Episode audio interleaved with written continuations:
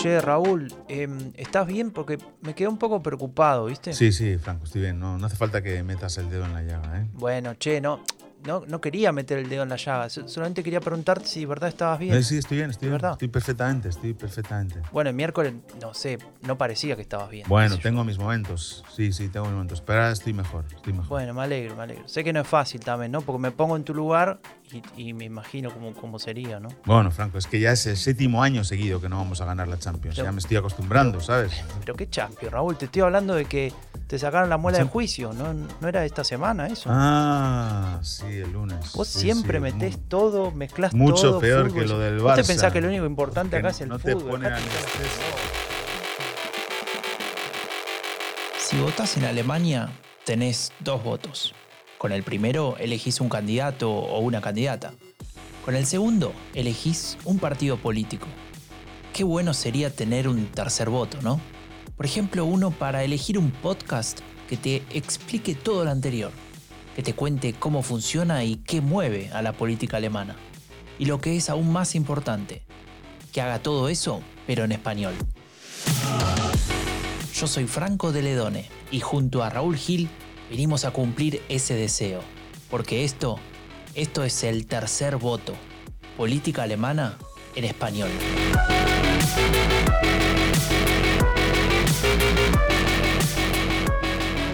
Servus, Raúl. Servus. Grüß Gott. Moin, moin. Moin, moin, moin. Aquí también algunos Ah. en Berlín dicen moin, moin. Me hace gracia, no sé. Sí, eso creo que es de Hamburgo, si no recuerdo Hamburgo, ok, ok. ¿Qué tal? mal. Sí. ¿Cómo No? ¿sabes qué es el más raro? Cuando te dicen Mahlzeit. Ya, Malzeit me lo dice el, el Hausmeister, Hausmeister de, de la oficina de la red. Que por su, como Hausmeister lleva un mono de estos, de un, un enterito de estos, no sé cómo se dice en español, Sí. no argentino. Todos Sí, un- llevan. y, sí. y siempre un montón de herramientas colgadas, nunca las usa, pero las lleva colgadas. Y siempre dice uniforme. Digo Malzeit, digo, no, son lentejas. No es, no es Malzeit, son lentejas con patatas. En fin. Ay, ay, ay. Bueno, ¿cómo andas, Raúl? ¿Todo bien? Bien, bien, a pesar de las modas del juicio y lo otro que no quiero nombrar porque me las, me las has hecho recordar. Nadie, Todo bien. nadie va a hablar del tema. te Estamos, prometo. estoy muy contento, Che, muy contento. por ahora. Estoy contento por varias razones, pero una muy importante es que llega noviembre y, y en noviembre pasan cosas, que, que diría Macri. Eh, perdón. Pasan cosas. a Pasaron ver qué va a cosas. pasar. Mira- ¿Hay algo concreto o estás No, no, van a volaseando? pasar cosas concretas. Una cosa muy concreta es algo con la que llevábamos tiempo dándole vueltas y que se va a hacer realidad y además que va a permitir algo que no, que no sucede mucho, que es que dejes el paraíso bávaro para venirte hasta Berlín. Y es que, bueno, amigos y amigas, eh, la red, la asociación donde, donde trabajo, que se encarga de la comunidad hispanohablante, entre otras cosas, muchas, en Alemania y Rombo Podcast, eh, pues han decidido juntarse para hacer unas jornadas, una serie de charlas online, pero también un evento presencial sobre, bueno, Deutsche Politik para hispanohablantes, ¿no? O sea, explicar en el invierno, en la llegada del invierno a Alemania, con todos los problemas que este año tenemos, qué está pasando con la- en la política alemana y a tratarlo en profundidad con personas expertas, con amigos también de esta, de esta casa, de Rombo Podcast, gente que sabe mucho, que lleva mucho tiempo eh, también en Alemania analizando lo que pasa en el país o que tiene una mirada también diferente sobre un tema concreto. Y vamos a tener cuatro charlas online. Lo hubiéramos querido hacer todo presencial, pero bueno, era más complicado. Y además así, de esa manera, Franco, van a poder participar no solo la gente que está en Berlín, sino la gente que está todo en Alemania. Y estoy seguro que se va a conectar gente desde otros países porque la comunidad de Rombo Podcast está en- en- por todo el mundo, ¿no? Somos internacionales. Eso es. Entonces vamos a tener, lo, lo cuento, ¿te parece un poco Dale, vamos detalle? paso a paso, porque son varios encuentros, ¿no? Sí. Son cuatro eh, charlas online que serán a través del Instagram, Instagram de la red. Cuatro charlas online. Y lo importante es que son eh, cuatro miércoles de noviembre. Es decir, el miércoles 9 de noviembre, el miércoles 16 de noviembre, el miércoles 23 y el miércoles 30. Vamos a tener esas cuatro charlas. ¿no? Y vamos a empezar con una gran amiga de, de Rombo Podcast, una gran periodista, corresponsal de la cadena SER en Alemania, Carmen Viñas, con una primera charla que se va a llamar ¿Se enciende el Ampel? Así en pregunta. Traducción para ¿Qué te parece, algún distraído, El semáforo, semáforo. ¿no? El gobierno. Sí, el gobierno Ampel. ¿no? Ahí con Carmen vamos a hablar un poco de la valoración de la acción del gobierno, de las diferencias entre los, entre los partidos, el papel de la ¿Sabes qué oposición. quiero que le, el que le preguntemos? O que le preguntes. Sí, a ver. Eh, Si cambió algo el trato con la prensa en el cambio de gobierno. Ah, mira, eso es interesante. Bueno, tenían esta figura, ¿no? El portavoz, que era Estefan algo, se me ha olvidado, el gran este portavoz de, eh, de ¿Cómo era? Eh, Que ahora es embajador en Israel. Ay, ¿cómo se llamaba? Mirá qué, qué injustos que somos, ¿no? El tipo 12 años sirviendo a su país y no sabemos su nombre. Bueno, yo sé que es embajador en Israel porque le vi, eh, creo que todavía le sigo por, no sé, bueno, lo vi por Twitter. Bueno, esto es, eh, sería el, miércoles, ¿no? 9 de noviembre, a las 6, a las 6 horas de, de Alemania, de Europa. Europa, eh, no Portugal, porque Portugal tiene otra hora, que no se nos olvide. Y mm, será por Instagram Live eh, de la red. Eh, bueno, ya iremos informando, tanto desde las redes sociales de la red como Robo Podcast, como nosotros mismos. Y será, bueno, no sé, durará 30, 40 minutos la charla y promete ser muy interesante. Stephen Seibert. El siguiente miércoles. Ese es, ese es. El siguiente miércoles, 16 de noviembre, también a las 18 horas. Todo fácil, miércoles a las 18 horas, Siempre. siempre. Menos el primer miércoles, que estamos en Hertzferien y nadie está pendiente de porque están todos en Tropical Island o en cualquier lado.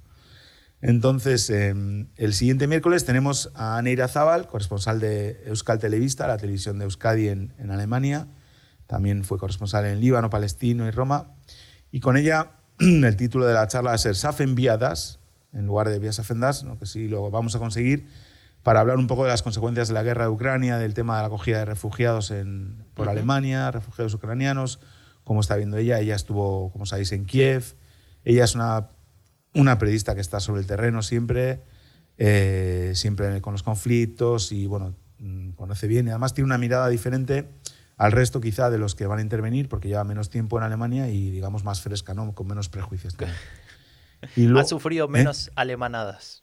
Has- Eso es, ha sufrido. Bueno, el otro día en Twitter la lió, Anne, un saludo desde aquí. Eh, en Twitter dijo, no quiero crear polémica, llevo un año aquí en Alemania, pero los alemanes son muy lentos, ¿no? Digo, Joder, venga, vamos, Anne, vamos. vamos. Ese es el típico, ¿no? ¿Viste Bueno. cuando decís algo? No, que esto no suene a justificación, pero... Y ahí metes una justificación. Sí, sí, sí. No, no, eh, va, en Twitter es, eh, Anne tiene además muchos seguidores y bueno, siempre tiene bastante debate. Luego seguimos, siguiente miércoles, dejamos las dos eh, mujeres expertas y pasamos al, al plantel masculino. El miércoles 23 de noviembre, también a las 6, el- la charla se llama ¿Se puede defender Alemania? Eh, provocativa, ¿no? El título. Y vamos a hablar con Ignacio Rubio, que es editor del podcast Inteligencia Alemana, que es un podcast sobre defensa, seguridad, inteligencia en Alemania, que sabe mucho sobre ese tema.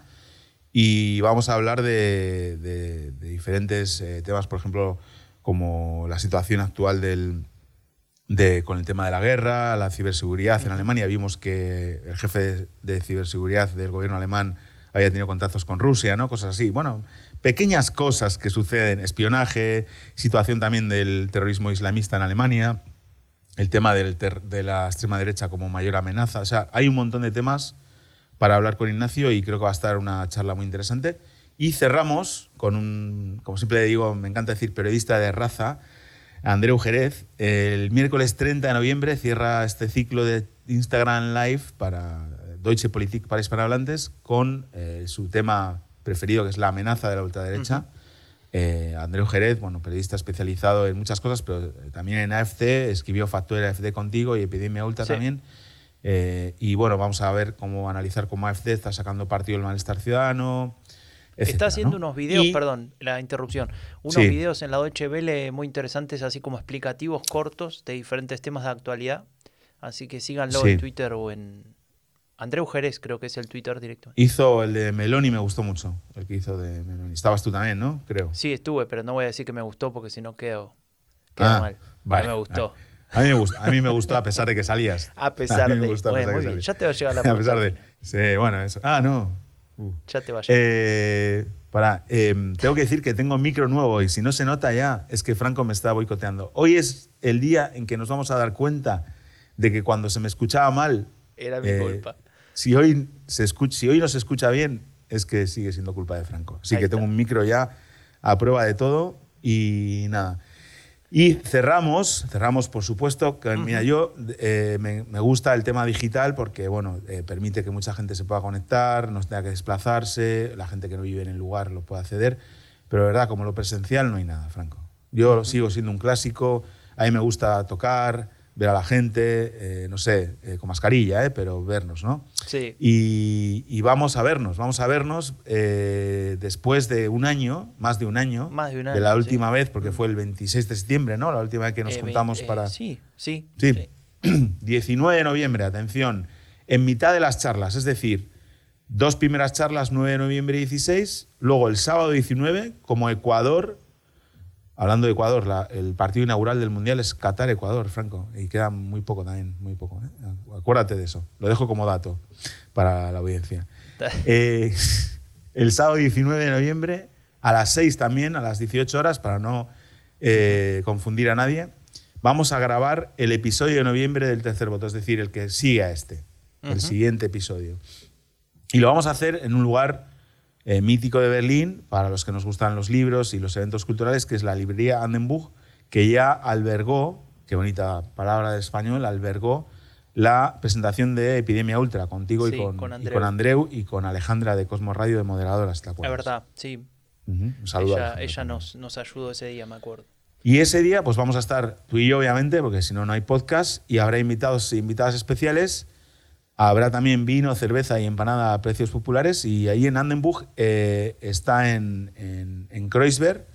Eh, bueno, es un, quien no lo conozca es, es una buena eh, ocasión para hacerlo. Es en la Bergmannstraße 59. Daremos todos los datos. Es en un Hof precioso.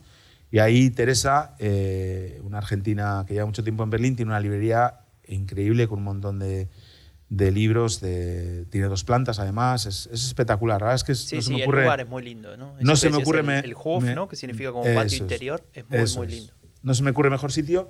Y esperamos, deseamos, de alguna manera contar con la presencia de Doctor Fausto. No sabemos cómo contaremos con ella, eh, porque eh, es difícil que acuda, porque los fines de semana el Doctor Fausto los consagra a la lectura de los clásicos, ¿no? Y no sé Sí. si, le, si le podremos molestar, pero de alguna manera el Doctor Fausto tiene que estar en esa grabación y bueno, le pediremos si no, que nos envíe un mensaje o lo que sea. ¿Alguien, alguien del entorno del doctor Fausto con quien tengo contacto indirecto Ujú. me dijo que es posible que se aparezca por ahí. Que se aparezca directamente el Doctor Fausto. Sí, pero Ah, bueno, no sé. Capaz que me mintieron. Suelo Sería- comprar pescado podrido yo. Sería. Claro, sí, la carne, con la carne no te engañan. A mí es al revés, a mí no me engañan con el pescado. Eh, si tienen los ojos ya revirados, no lo compres. Escucha, eh, Franco, eh, emocionante, ¿no? Sí, la verdad que está, está muy bueno, me pone muy contento porque nos va a ayudar a recorrer un montón de dimensiones, ¿no? De esto que es a- que hacemos desde hace mucho tiempo de hablar de política alemana en español. Y me pone muy contento darme cuenta de que, de que tenemos un montón de gente con la que podemos colaborar, Claro, ¿no? Y, sí, es hablar de diferentes cosas. Y, y me, me parece que va a salir un, un gran mes de noviembre sobre Sí. política alemana en español. Eso es lo mejor, además seguir haciendo esa parte, ¿no? De dar información, información política, ¿no? A la gente, a los hispanohablantes aquí en, en Alemania, para que comprendas qué está pasando en su país, por qué suben los precios de la energía, cuál es el debate que está, que está viendo, qué está haciendo el gobierno, qué no está haciendo, qué pasa con los refugiados de Ucrania, qué pasa con la guerra, las amenazas de Putin. No sé, vamos, eh, son unas jornadas muy completas y de verdad sí, lo mejor es poder llamar o escribir un correo a Anne, a Carmen, a Nacho y a Andreu que te digan sí a la primera, ¿no? Eso para mí es Sí, sí, tal cual. Sí, también todo con nuestro tono. ¿no? Nuestro Sí. tono relajado, tranquilo. Sí, sí, no va a ser Eh, una charla académica, obviamente. Así que bueno, como perdón que te interrumpí, gracias a los cuatro, a las cuatro por sumarse. Estupendo, pero no, no, para- no paran ahí las novedades, Franco. Tú estás Sí, metido de una- lleno. Una cosa una- que te quería contar, muy corto, muy corto, porque hay que largar con, con las encuestas, pero antes de eso, em, el día 10 de noviembre empezamos con un seminario que se titula Genealogía del Pensamiento Político de las Nuevas Derechas. Es un seminario que hacemos con la Universidad de San Martín, más precisamente con el Laboratorio de Estudios sobre Democracia y Autoritarismos de esa universidad.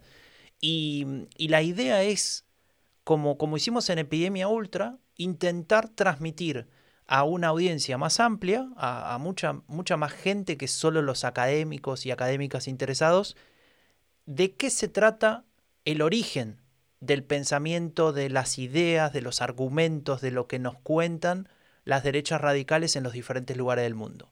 Y, esto implica un recorrido histórico, pero también un recorrido por el mundo de las ideas, eh, empezando por la revolución conservadora de, de entreguerras, hace justamente 100 años, ¿no? Con, esos pensamientos que de alguna manera marcan, marcan la base para que después aparezca el nacionalsocialismo. Eh, pero eh, la idea es, es, no detenernos solo en eso, sino avanzar en el pensamiento de la Nouvelle Droite, la nueva derecha en Francia, allá por, por la época del Mayo francés, fines de los 60, principios de los 70, que tiene mucha influencia en la actualidad. Vamos a pasar por la alt-right de Estados Unidos, por el euroasianismo, por el Hindutva en India. Vamos a recorrer varias, varias eh, corrientes de pensamiento para intentar entenderlo mejor y eventualmente saber de qué se trata eso y cómo defenderse de, ese tipo de, ideas. ¿no? Así que em, vamos a armar un seminario que la idea es que, que si bien comporta de cinco encuentros, es decir, cinco módulos online donde, donde vamos a poder hablar con algunos expertos sobre los diferentes temas, la, parte, el material, digamos, más, más pesado, el material teórico, lo vamos a hacer en formato podcast. Ya que en Rombo Podcast hacemos podcast, bueno, hagamos podcast.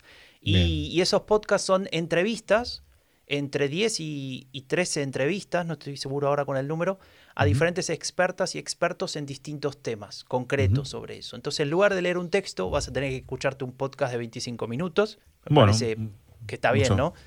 Y, la idea justamente es que vos te puedas adaptar, o mejor dicho, que, el seminario se adapte a tus tiempos. ¿no? Si querés escucharlo en el metro o, viajando o lavando los platos, lo puedes hacer.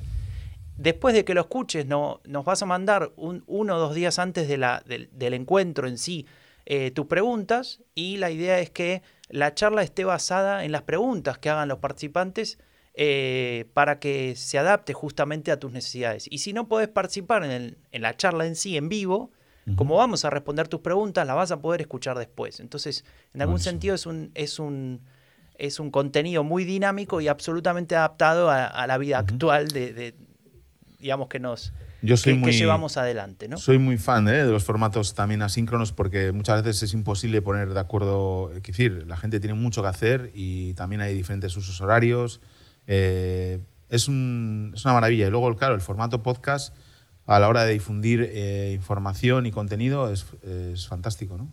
Así que yo he tenido, la, he tenido la oportunidad de escuchar algunas de las cosas que has grabado y las que merece mucho la pena. Y bueno, sé que hay mucha gente ya inscrita, pero puedes eh, recordar que todavía hay plazo, ¿no? Sí, todavía hay plazo, se pueden anotar. el link está en mi, mi Twitter fija, mi tweet fijado de, de arriba y si no, lo voy a dejar acá en el, en la descripción de este episodio. Eh, se anotan y, bueno, pueden, pueden disfrutar de algo que, en español no hay mucho, ¿no? Hay, hay personas en las universidades que lo enseñan naturalmente y demás, pero abierto al público y con una idea más de divulgación, creo que, creo que hay bastante poco sobre este tema y, y la verdad que me entusiasma mucho porque, como decía antes, son las raíces de este pensamiento, ¿no? Es de alguna manera entender de dónde viene todo esto y creo que que vale mucho la pena. Así que eh, lo dejo ahí, lo dejo ahí. Bueno, el que se quiera anotar, se busca el link acá abajo. Franco, además de estar empeñado en hacérmelo pasar mal siempre con el Barça, está empeñado en que conozcamos mejor a, la derecha radical o la ultraderecha para que podamos combatirla mejor, porque es el tema de nuestro tiempo, es el cambio climático y la amenaza de la, de la ultraderecha. Franco, eh, estaba ahora en tu, perdón, eh, estaba en tu, en tu perfil de Twitter y has, has hecho una innovación en Twitter, has puesto un enlace en la bio. Interesante. Puse un enlace en la bio, ni me acuerdo. Sí, sí, no está. Sabes que Twitter te permite poner un enlace como en el lugar del enlace, ¿no? Te permite poner ubicación, fecha de ah, nacimiento, que tú la tienes puesta, cuando se unió. Y el enlace lo has puesto en la bio. Está muy bien eso, como difusión, me gusta. Y también voy a dar, voy a dar una recomendación de, de, experto en comunicación. No desdeñéis los estados de WhatsApp. Ah, estados de WhatsApp, sí. No los desdeñéis, se pueden poner enlaces, es interesante. Es igual, no lo usa nadie, pero el que lo use dominará el mundo. Franco, ¿vamos con las encuestas? Sí, dale, empecemos. hay, hay encuestas, hay datos, eh, hay algunos cambios, ¿no? Respecto del mes pasado. Sí, pero, pero, bueno, ¿por dónde está bastante estable, ¿no? Está bastante estable. Bueno, eh, podemos arrancar con, con una de las últimas encuestas de, de Forza.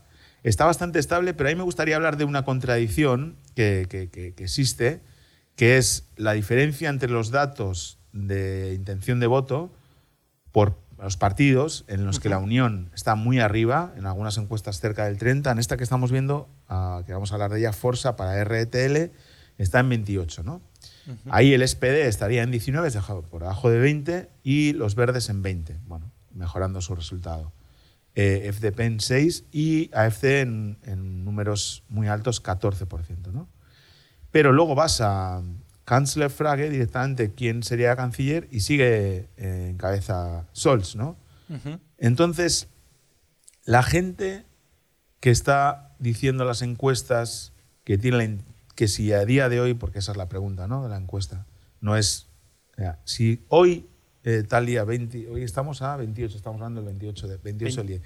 Si el 28 del 10 se celebrasen las elecciones federales en Alemania, ¿a qué partido votaría? Y dicen la Unión, el 28%. ¿A qué Unión están votando?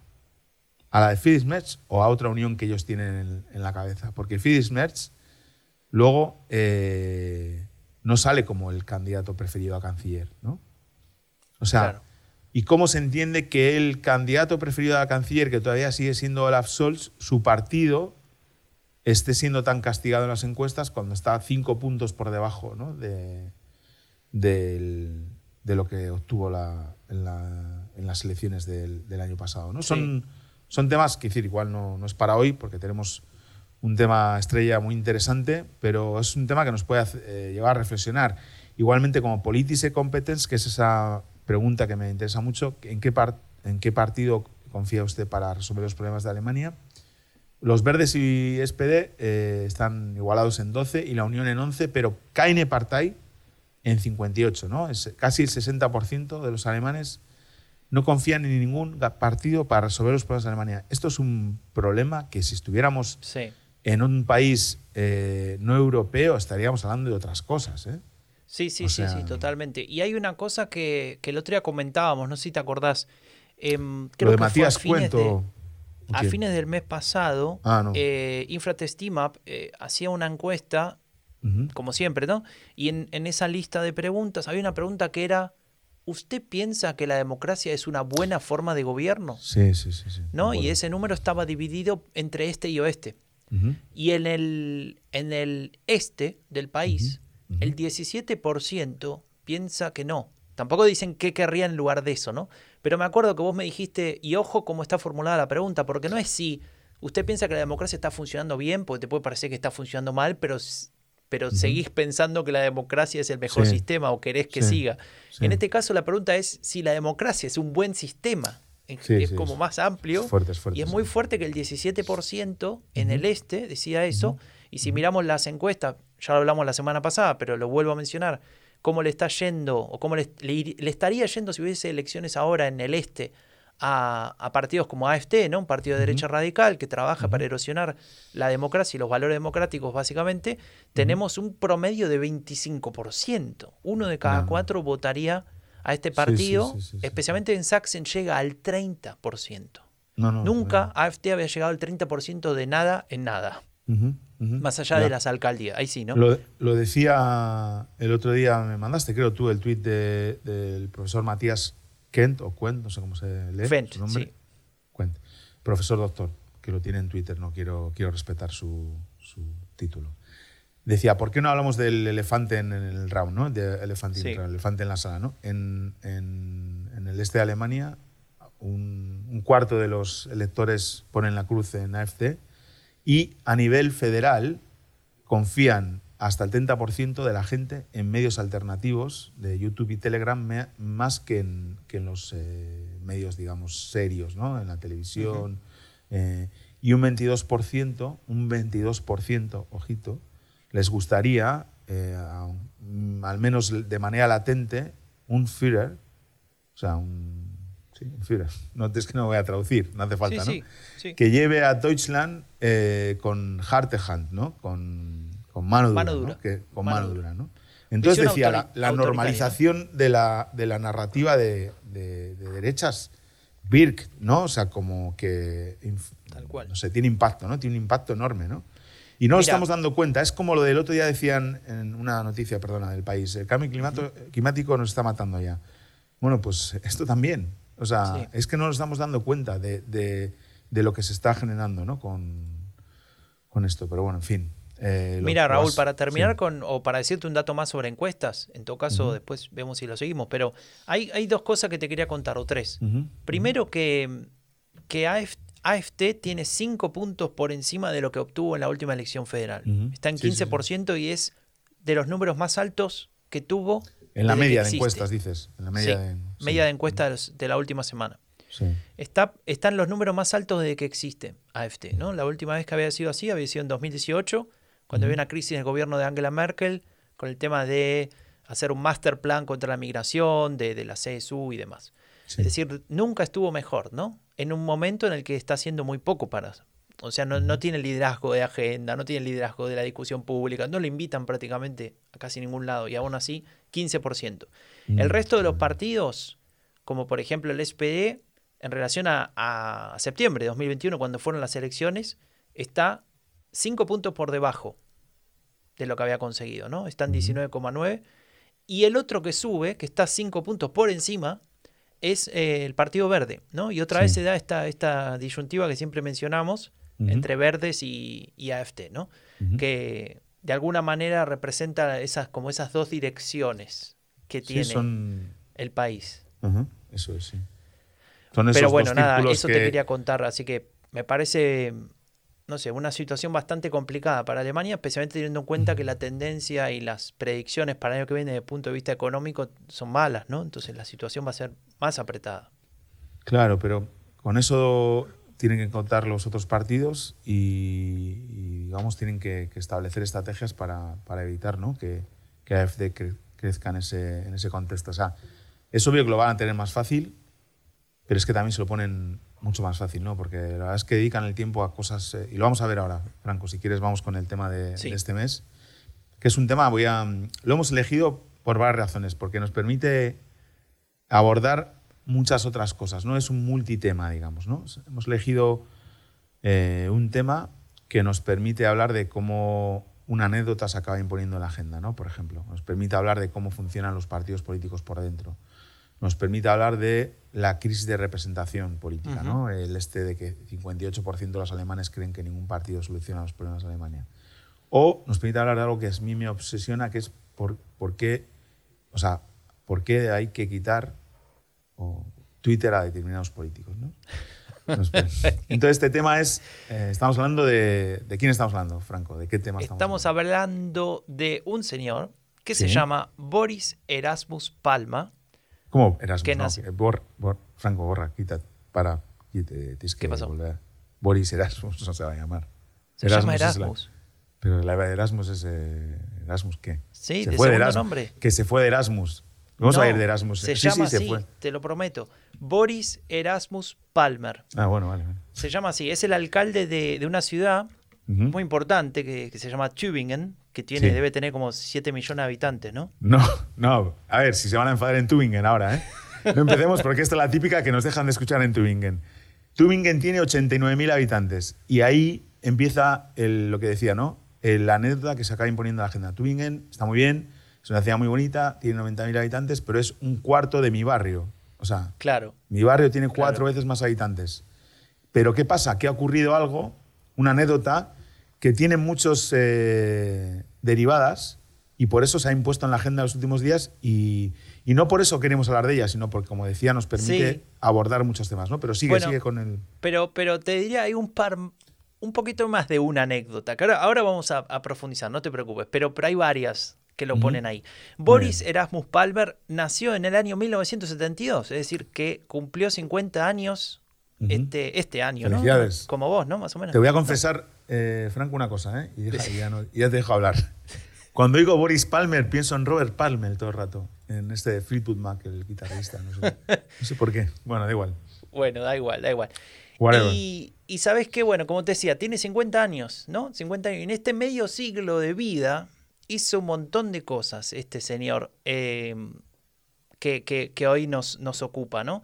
En primer lugar, fue diputado en Baden-Württemberg, ¿no? O sea, es decir, a nivel regional fue diputado durante un tiempo, después quiso ser Oberbürgermeister en Stuttgart, que sería como el alcalde, ¿no? De la ciudad de Stuttgart, todo el mundo la debe conocer de nombre a Pero, pero escucha, fue diputado por los, por los verdes. por los verdes, por los verdes, sí, sí. Siempre con los verdes, ¿no? Él empezó y se afilió a los verdes en 1994, si no recuerdo mal.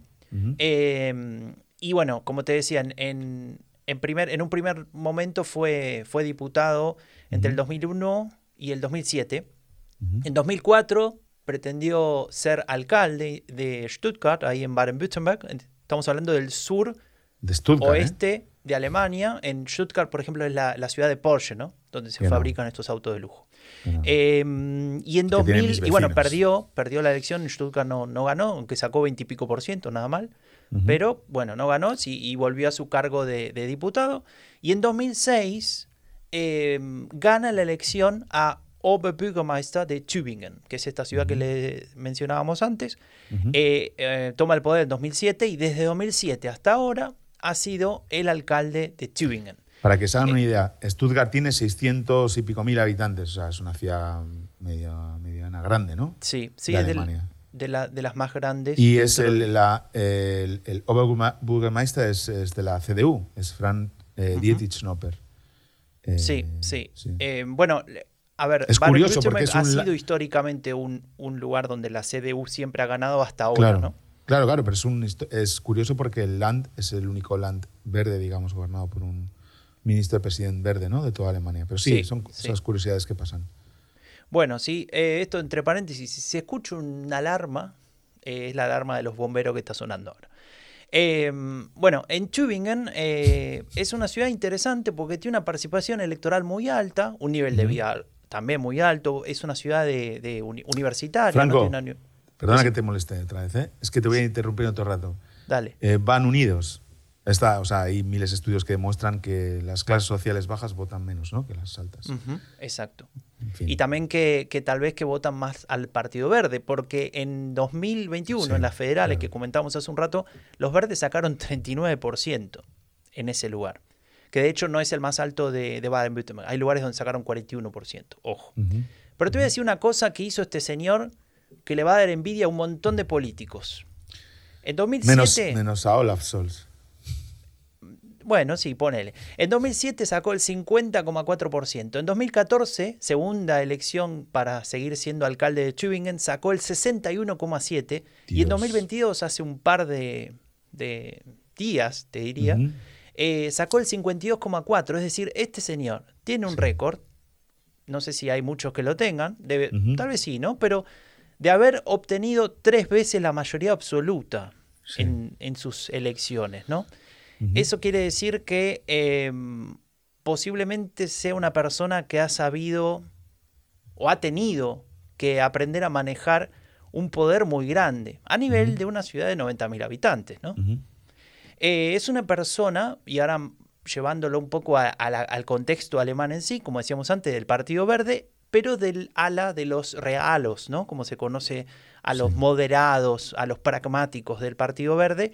Y vamos a ver ahora hasta dónde llega ese realismo. ¿no? Eh, y una cosa más sobre su concepción. Escucha, Franco, una, una cosa solo. Sí, Porque no hemos hablado, hemos empezado a hablar del tema, pero sin contar que este hombre no se presentó por los verdes esta vez.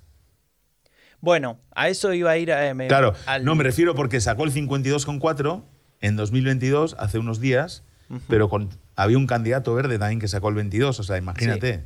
O sea, es compitió con, su ex partido y ahora Es- vamos a llegar a por qué es- ex.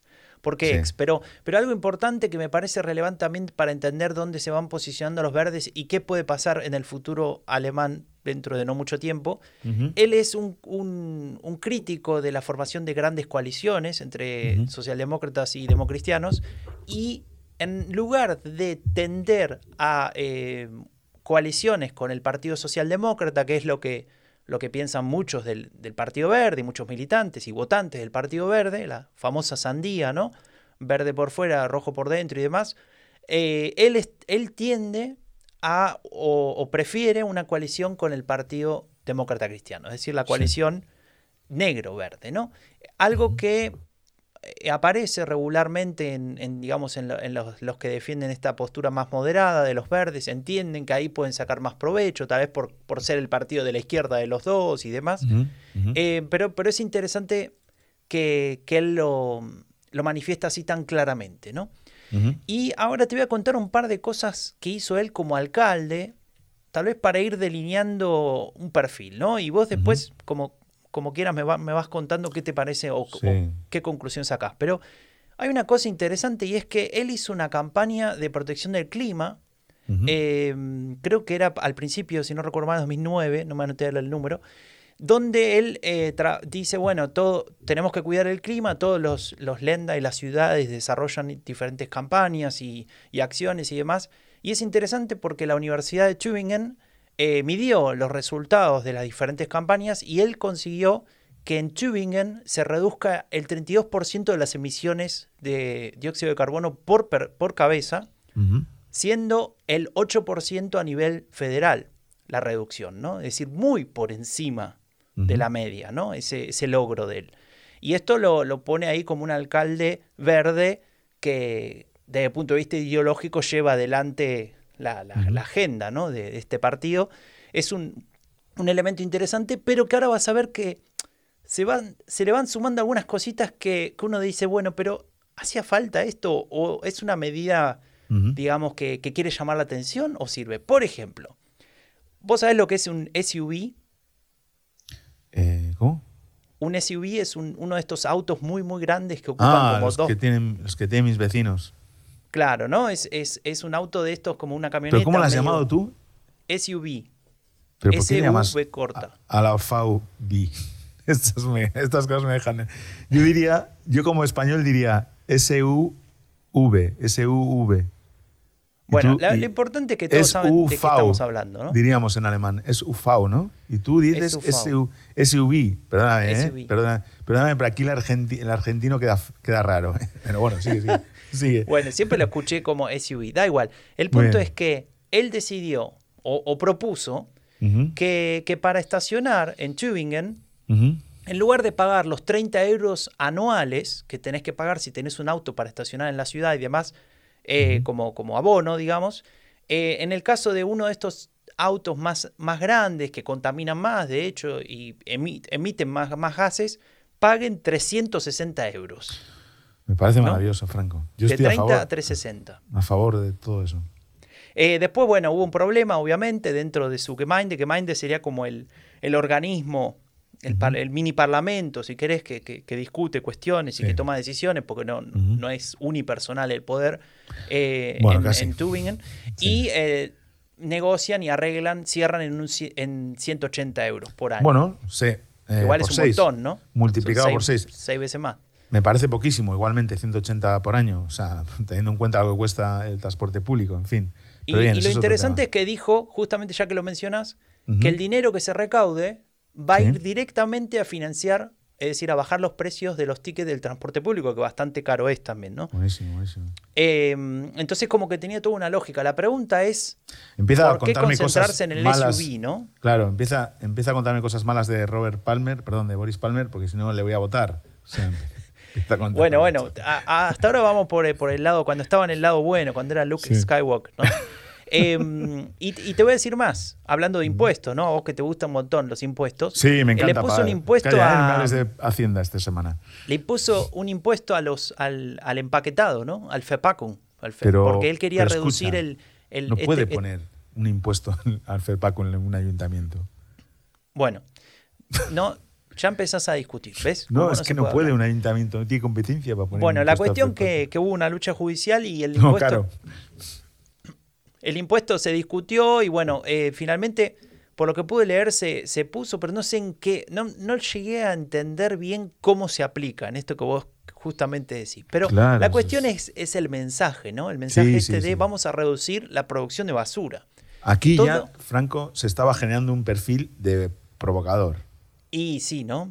Ya, ya con lo del auto me pareció. Pero bueno, no importa. Porque, a ver, para, para, decir algo, yo también estoy de acuerdo con contaminás más, bueno, paga más. Pero la pregunta es hacia dónde iban e, eso, ¿no? Por ahora lo dejamos todo en el tema clima, pero vamos a pasar a otro área. Por ejemplo, él es un gran amigo de la participación directa de la Buenísimo. población en decisiones.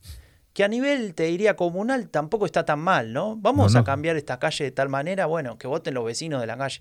Cuando eso se lleva a niveles más altos de política más compleja, ahí es donde yo me pregunto si tiene sentido estos referéndums y qué sé yo.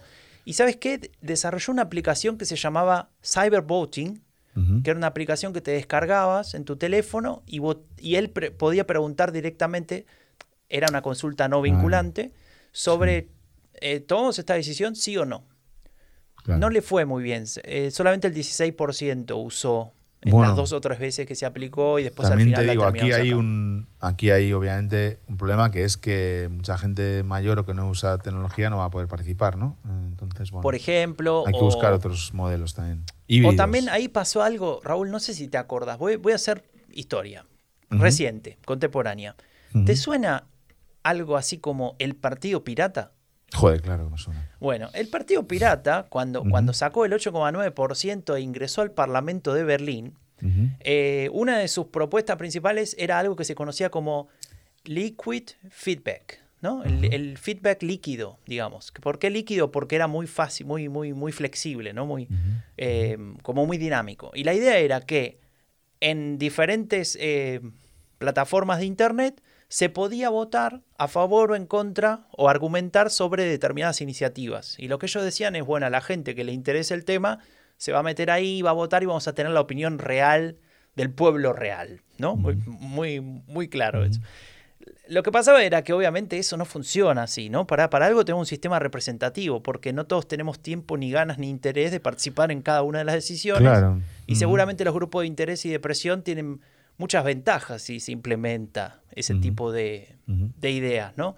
Pero bueno, él, él, él es un muy un fanático de, de alguna manera, no un fanático, pero él ha, ha promovido la participación directa y dijo algo que esto me lo voy a plantear para que después lo ponemos en el Discord y que lo, que lo discutan, ¿no? El que se quiere meter al Discord ya sabe, está el- Por cierto, el- antes de que. el sí, link en la pel- descripción. pelazo, ¿eh? Boris Palmer. Un pelazo, joder. Tiene pelo, sí. Busquen la foto. Eh, pero a ver qué opinan de esto. Por sí o por no. Él dice, si todos los mayores de 18 años pagasen 15 euros al mes, el transporte público sería completamente gratis para todos. Eh, pero eso es una. eh, está mal. O sea, si pagan Argumente, 18 euros, señor Si pagan Benito. 18 euros al mes, no es gratis el transporte público. Eh, ¿No? Sería O sea, un poco la iniciativa esta de si todos Está bien. pagamos, todos Sí. nos beneficiamos, ¿no? Está bien, está bien. Pero si pagan todos 18, están pagando todos 18. No es gratis. Pero está bien, está bien. Y tampoco es gratis el transporte. Es que, es que boom, tenemos, nos da para 30 episodios. Pero bueno, está claro que es un perfil. Yo conozco varios, ¿no? He tenido suerte de, de sufrir, he tenido la desgracia, perdón, de sufrir a uno de estos perfiles, además televisivo, eh, que le gusta provocar, que le gusta lanzar ideas, que opina un día A sobre un tema y al día siguiente opina B sin ningún pudor, ¿no? Y bueno, estoy pensando en el presidente de mi, de mi región, Miguel Ángel Revilla, que es insoportable. Siempre lo tenés Eh, que nombrar. Es que es insoportable. Entonces, es una persona que ha tenido más minutos de, de prime time en televisiones nacionales que cualquier presidente a nivel gobierno español o yo qué sé, que, que- que si, si- si existiese Dios, tendría Revilla más minutos en prime time que Dios. Entonces, pues Boris Palmer es un tipo que ha crecido también a- al calor de eso, ¿no? De estar en los talk shows, porque solo te invitan si dices cosas provocativas, porque si no la audiencia se va. Entonces, bueno, juega con eso, pues es igual que es el papel que juega también eh, la mujer de Irinque de apellido impronunciable, Sara Wagenknecht. Wagenknecht. O, u otros, ¿no? A los que repiten el ideario del partido y son gente prudente y no se salen de lo. No les suelen invitar porque es aburrido, ¿no? Y sí. Entonces, y sí. él, él, él fue creando ese perfil desde el principio. Y bueno, presentándose a, a Oberbürgermeister de Stuttgart, pues le veía desde el principio que, que también tenía ambición, ¿no? Pero Sí. bueno, sigue con la, sigue con la historia. De, Seguimos, de- seguimos con esta historia que, de Boris. que, mm, está interesante, ¿no? Porque nos hace pensar cosas. Pero te voy a, te voy a nombrar, el, el- si querés, el primer lío que tiene, entre comillas, interno. Tal vez no dentro del partido, pero sí con lo que sería un electorado verde que se eh, autopercibe de izquierda, ¿no? Amazon instala ahí una sucursal, ¿no? Un- creo que es un, Un centro depósito. de distribución. Sí, un, sí. Sí, algo así, eh, con que, que obviamente le daba la, al- a Tübingen 200 puestos de trabajo, o sea, un- una inversión, ¿no? Como se conoce Sí. vulgarmente. Y hay una protesta, ¿no? ¿Por qué? Por una cuestión más ideológica de lo que significa Amazon, ¿no? En términos de, de, Sí. de- de gigante que, que destruye eh, cadenas de, de- económicas, ¿no? Diferentes, en, cualquier caso. Eh, y él, ¿qué postura tomó como alcalde de Tübingen? Él salió de alguna manera a defender, según su discurso, esos puestos de trabajo y a defender que Amazon se instale ahí. Claro, ¿no? Más Revilla allá hubiera de hecho esas lo mismo. protestas. Hubiera hecho lo mismo, Revilla. Vos hubieses hecho lo mismo. O sea, sigue estando del lado, del lado bueno. de. Revilla, Revilla, no yo. Ah, Revilla. Bueno, es que te confundo, se parecen tanto ustedes. No, aprovechando lo de Amazon, me debes, eh, Amazon me debe ciento y pico euros. Por favor, devuélveme el dinero, Amazon. Que tienes eh, 10 Bezos, es el hombre más rico del mundo, tiene 277.300 millones de, de- de euros. Devuélveme mis ciento y pico euros, por favor, porque me has cobrado de más una cosa que pedí. Bueno, cerrando acá el. No el- vuelvo a pedir por Amazon. Nunca pedía por Amazon y no vuelvo a pedir, hombre. No por, ya por todo, por todo esto que estás diciendo y porque me deben 100 euros. Bueno, cerramos acá la, la sección protesta. Raúl protesta. No, y claro. continuamos. Eh, Robert Palma, siguiendo con esta idea de que. No, muy- Boris Palmer. Robert Palmer es me el hiciste de confundir, Mac. Tu culpa. Eh, Boris Erasmus Palmer, nacido en el año 1972, se compró un. eh, mejor dicho, viste que los, los alcaldes tienen un, un Dienstwagen, ¿no? Que sería un, Sí. ¿Cómo se dice en español? Un, Eh, coche oficial. un coche oficial. eh, y él tenía uno, no sé, como cualquiera, y él lo cambió. Se compró un híbrido por la cuestión del clima, ¿no? El, el Toyota Prius. Y se compró un Toyota. Yo también ¿Y tenía qué ese. pasó? Franco, el mismo que yo. ¿El mismo que tenés vos? Cuando era, no, cuando era director general tenía un Dienstwagen. Ah, en tu otra vida.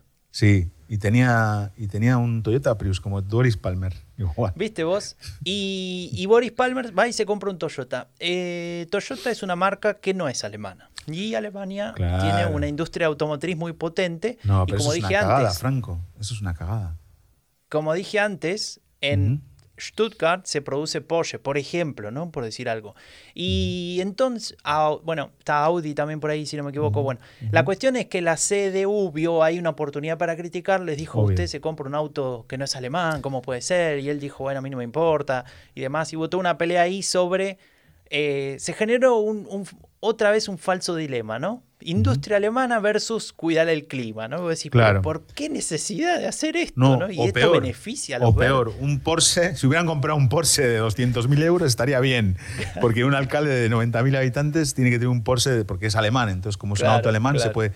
Pero igual ahí el Boris Palmer de entonces, el de ahora, perdón, el Boris Palmer de ahora hubiera comprado un Porsche. No, el Boris Palmer de ahora anda en, en bici. Ah, bueno. Tiene una electrobike. Pero, Electro- ah, vale, pero no- esa no es la Dienstwagen. Tendrá también un Dienstwagen. No, No, lo sacaron. Lo- no, lo ¿en eliminó. serio? Sí, Es un. Es un lo eliminó. Vale, bien, Sí. bien, bien. Mm. Bueno, seguimos, seguimos. Eh, hay una cosa que creo que ya fue claro, ¿no? O, o ya quedó en evidencia, digo, pero lo voy a aclarar. Es una persona que tiende a meterse mucho en la política nacional, ¿no? Es decir, Sí. que va un poquito más allá de Tübingen. Eh, y te voy a nombrar algunos, algunas cuestiones a continuación. A ver, a nivel federal no tiene más que hablar, ¿no? Para, De los diferentes temas y los llaman de los, de los diferentes programas de televisión o les hace entrevistas en los diferentes medios. Y vamos a ir viendo ahora cómo él es capaz de, como otros partidos, y no voy a decir cuáles, pero ustedes saben a cuáles me voy a referir ahora, eh, de, de- de marcar la agenda, ¿no? Sí. Con dos o tres palabras un poquito fuera de lugar, por, por, por encima de lo políticamente correcto. Ujú. En 2011, en 2011 habla eh, sobre política interior, seguridad y demás. En ese momento había salido un libro de Sarrazin, Uh. Thilo Sarrazin, que es un, un ex eh, ministro, eh, senado de- senador de finanzas del, del Partido Socialdemócrata, que escribió un libro diciendo que los árabes y los turcos trabajan menos que los alemanes, que son personas que no les gusta trabajar y demás, y supuestamente tenía datos, lo cual después se comprobó que no era así, pero bueno. En ese contexto de líos eh, y de cuestiones culturales, todavía no existía AFT, él dice, bueno, hay que entender desde el punto de vista realista que además de prevención y diálogo, también está la represión como medio del Estado Mm. para cuidar eh, la seguridad y la integridad del- de la paz social, ¿no? Lo cual para alguien que, que está dentro del Partido Verde genera un poco de ruido, ¿no? Que hable de Sí. represión como recurso. Pero bueno, Pero es que en realidad eh, fue el uso de la palabra, ¿no? Porque si hubiera dicho que hace falta invertir en seguridad o tener pagar bien a los, a los policías, que tengan medios, porque al final hacen un servicio público, en lugar de decir represión, pues hombre, igual he ido mejor. De todas formas, me ha recordado Tilo Sarracín, que sale en ese famoso meme, que no es un meme, que es una propuesta de gobierno de nacional, de renovación nacional, en la que Tilo Sarracín aparece como ministro de Finanzas y de Justicia aparece Hans Georg, eh, eh, ¿cómo se llama? Massen, ¿no? Massen, sí, sí. sí. no, muy fuerte, muy fuerte eso que mandaste. Yo, Viste que en un, en un gabinete de, de, AFT no hay, no hay educación y no hay investigación y no hay universidad. ¿Para, qué? ¿Para qué? No importa. Eh, ¿Vos te acordás de Stuttgart 21? Genau, la, esa es la, la estación, ¿no? la estación de tren que generó el triunfo verde de alguna manera. Porque algunos, algunos, creen que Fukushima fue el disparador y no, no es así. En, en, el año 2010, yo había llegado recién a Alemania, me acuerdo, había toda una discusión sobre la, construcción de la, de la, central, de la estación de trenes central de, de Stuttgart. El proyecto era un proyecto que implicaba romper bosque, bueno, un parque, bueno, había una, discusión más, te diría, de protección de, lo verde, ¿no? De medio ambiente y demás. Y eso generó una discusión tan grande que hubo protestas y las protestas se solucionaron con, hablamos antes, ¿no? De represión. Represión. Eh, la represión vino del lado del, del, gobierno de ese momento, que era de la Unión Demócrata Cristiana, y después se escucharon algunas declaraciones de del, alcalde, perdón, del, de lo que sería el jefe del gobierno de Baden-Württemberg, despectivo con los que protestaban, y, se generó toda una discusión sobre no están escuchando a la gente, ¿no? Esto no, no tiene el consenso popular, no, no va a funcionar. Eh, la, situación era, era muy grave, encima la protesta era pacífica, entonces la represión fue absolutamente innecesaria y demás. Y eso generó que el Partido Verde se posicione realmente como una opción política para llegar al poder y fue lo que después pasó en 2011, en marzo. En ese momento, em, cuando se empezó a discutir, bueno, ¿cómo resolvemos esto? Y, se, armó una mesa, esto también muy alemán, ¿no? De ponerse a discutir, bueno, vamos a sentarnos las partes a ver qué pasa. Eh, él, como alcalde de Tübingen, se hace cargo de lo que sería la mediación entre las diferentes partes. Viste que él tenía muchas ganas de estar en Stuttgart, ¿no? Entonces pudo ir. Pero lo hizo mientras que estaba de licencia. Porque había sido padre hace poco, entonces no era alcalde de Tübingen, pero se hizo el tiempo para ir eh, a mediar en este conflicto. Él tenía la posición contra Stuttgart 21, pese a que en su en Tübingen y en su gobierno, en su Gemeinde estaban a favor. Entonces eso generó todo un conflicto interno y ahí otra vez aparece el Boris Palmer que quiere figurar, ¿no? De alguna manera. para un momento, un segundo, Franco. Él era alcalde es alcalde de Tübingen desde el 2007, ¿no? Sí. Y en 2010 está de baja maternal, deja la alcaldía en manos de otros, se va y luego vuelve a ser reelegido en las elecciones del 2011 o, 14. No, pará, a ver, para que lo anote acá. Me hiciste perder. 2014, sí. 2013, en realidad. 14. Ah, 2013.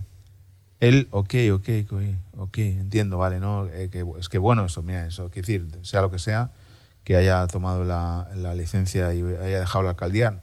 No, no, conozco mucha gente que haya hecho. Hombres, digo. Eh, tengo que decir, entre Stuttgart y Tübingen hay dos horas y media en bici. Claro, una bici eléctrica es otra cosa. Pero ir todos los días ¿eh? e ir todos los días a mediar, a mediar desde Tübingen a Stuttgart con el nene en el capazo y la bici eléctrica, oye, bravo, Palmer, ¿eh? Bravo bien, bien, Palmer. Muy bien. Bueno, Raúl, Dime cosas malas de Palmer que me estoy enamorando. Dime cosas malas. Es que, claro, te iba a decir eso. Eh, si te enamoraste, ahora vas a, vas a desenamorarte. Bueno, venga. Porque ahora viene la parte en la cual, como decíamos antes, habla mucho de política nacional y de lo que pasa en Alemania, incluso en Europa. Y eh, va a empezar a hablar de algo que empezó a pasar en el año 2015, más precisamente en agosto, verano, verano de 2015, no sé si te acordás, ¿qué pasaba en esa época, Raúl? Bueno, en verano de 2015, aparte que yo me volví a España, eh, que justo me volví en julio de 2015, o sea que me perdí toda esa, toda esa parte, empezó eh, la crisis eh, la crisis humanitaria, ¿no? De la acogida de refugiados de, de Siria y también un poco de Afganistán, ¿no? en Alemania, ¿no? Error, Raúl, error. En 2015, en agosto, ganó la última Copa, la Champions, eh, el Barcelona. No, fue en agosto. Tenías razón, tenías razón. En, en agosto de 2015 empieza eh, todo el tema de, de la llegada de refugiados, ¿no? Crisis Ujú. Eh, y Boris Palmer no tiene mejor idea que en una entrevista salir a decir que necesitamos más realismo en el debate sobre refugiados. Cuando, ¿no? dice, cuando alguien dice necesitamos más realismo, necesitamos eh, es, es sinónimo de deportar gente. Bueno, porque claro, eh, para que no quede en lugar a dudas, habló de, por ejemplo, la necesidad de deportar personas que no tengan el permiso inmediato, lo cual en ese Claro. momento, de, ahora suena Todos. razonable, vos decís, bueno, sí, si no tiene permiso que se vaya, pero en ese momento había un caos tal, No, Era muy ahora, difícil Franco, definir Y ahora. Franco, es que un día, si quieres, hablamos del tema de los. Porque yo me pongo muy caliente con este tema de los visados Por y eso. con los permisos. Pues me pongo muy caliente porque ahora están sacando, van a quieren sacar otra visa nueva. Y eh, no, que lo importante no es la visa, lo importante es que la Verwaltung alemana no funciona. Entonces, si tú tienes que esperar cinco años a una cita en la Ausländer Behörde, eh, te van a deportar. Te van a deportar. Es verdad que da igual, existen mecanismos para eh, eh, alargar ¿no? el, tu visado, cosas así, pero si lo hemos visto cuando con, con Ucrania, han tenido que hacer una normativa especial para que se pudieran quedar. sí, sí, sí, sí. Entonces, Bueno, pero- eh, tú vienes de Siria andando, o vienes de Siria, eh, en, como vino mi compañero Vara, que trabaja conmigo en la red, que un día me lo contó y se me ponían los pelos de punta, eh, recorrió ocho países durante 60 días, estuvieron a, a punto de matarle la, la guardia eh, turca en el mar, eh, mil cosas, bueno, de todo. Pasó por Hungría, que era el, el país más eh, temido por los refugiados sirios, y llega aquí y le dice, ah, pero no, no, había, no ha solicitado en la embajada alemana el, el perdona, what the fuck. ¿Qué me estás contando? No te, te exportamos porque necesitamos realismos. Claro. Mira, tío, ya, Bueno, ya me, ya estamos- me- Es que me Estamos, mal. eh, simplemente como recordatorio, ¿no? Porque, porque Ujú. hace mucho que empezamos a grabar este podcast. Estamos hablando de Boris Palmer, el alcalde de Tübingen. Eh, No hemos dicho que ganó las elecciones al menos hasta hace semana. muy poco tiempo. Ujú. Eh, y estamos hablando de, de- de un perfil muy interesante para mostrar, como decía Raúl al principio, cómo la anécdota a veces domina ¿no? la política.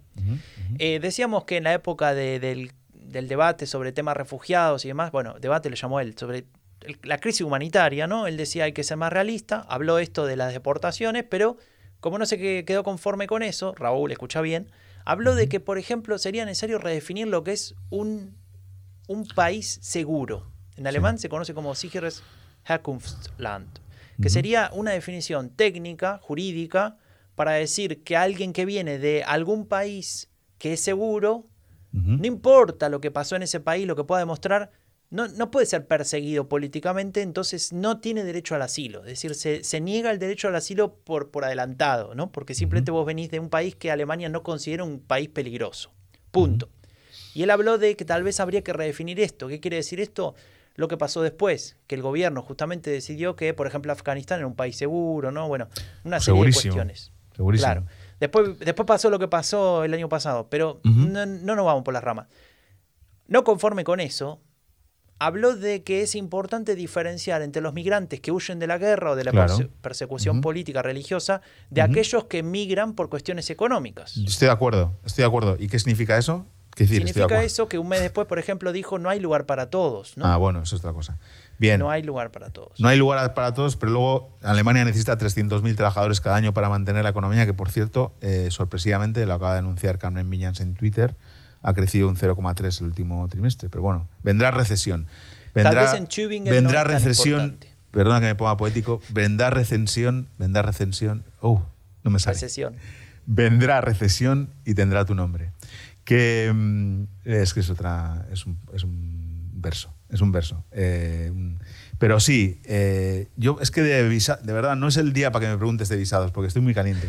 estoy muy caliente. Entonces, claro que hay que diferenciar. Es que, eh, claro que hay que diferenciar, pero eh, estamos hablando de que Alemania, o sea, Alemania, si quiere ser un país decente, no puede negar eh, el asilo a las personas que huyen de, de- de la guerra, del hambre, de la persecución política, etc. ¿no? Y Raúl, Alemania, ¿puede- Sí, perdón. si quiere seguir siendo un país eh, que produzca, necesita mano de obra cualificada y no cualificada.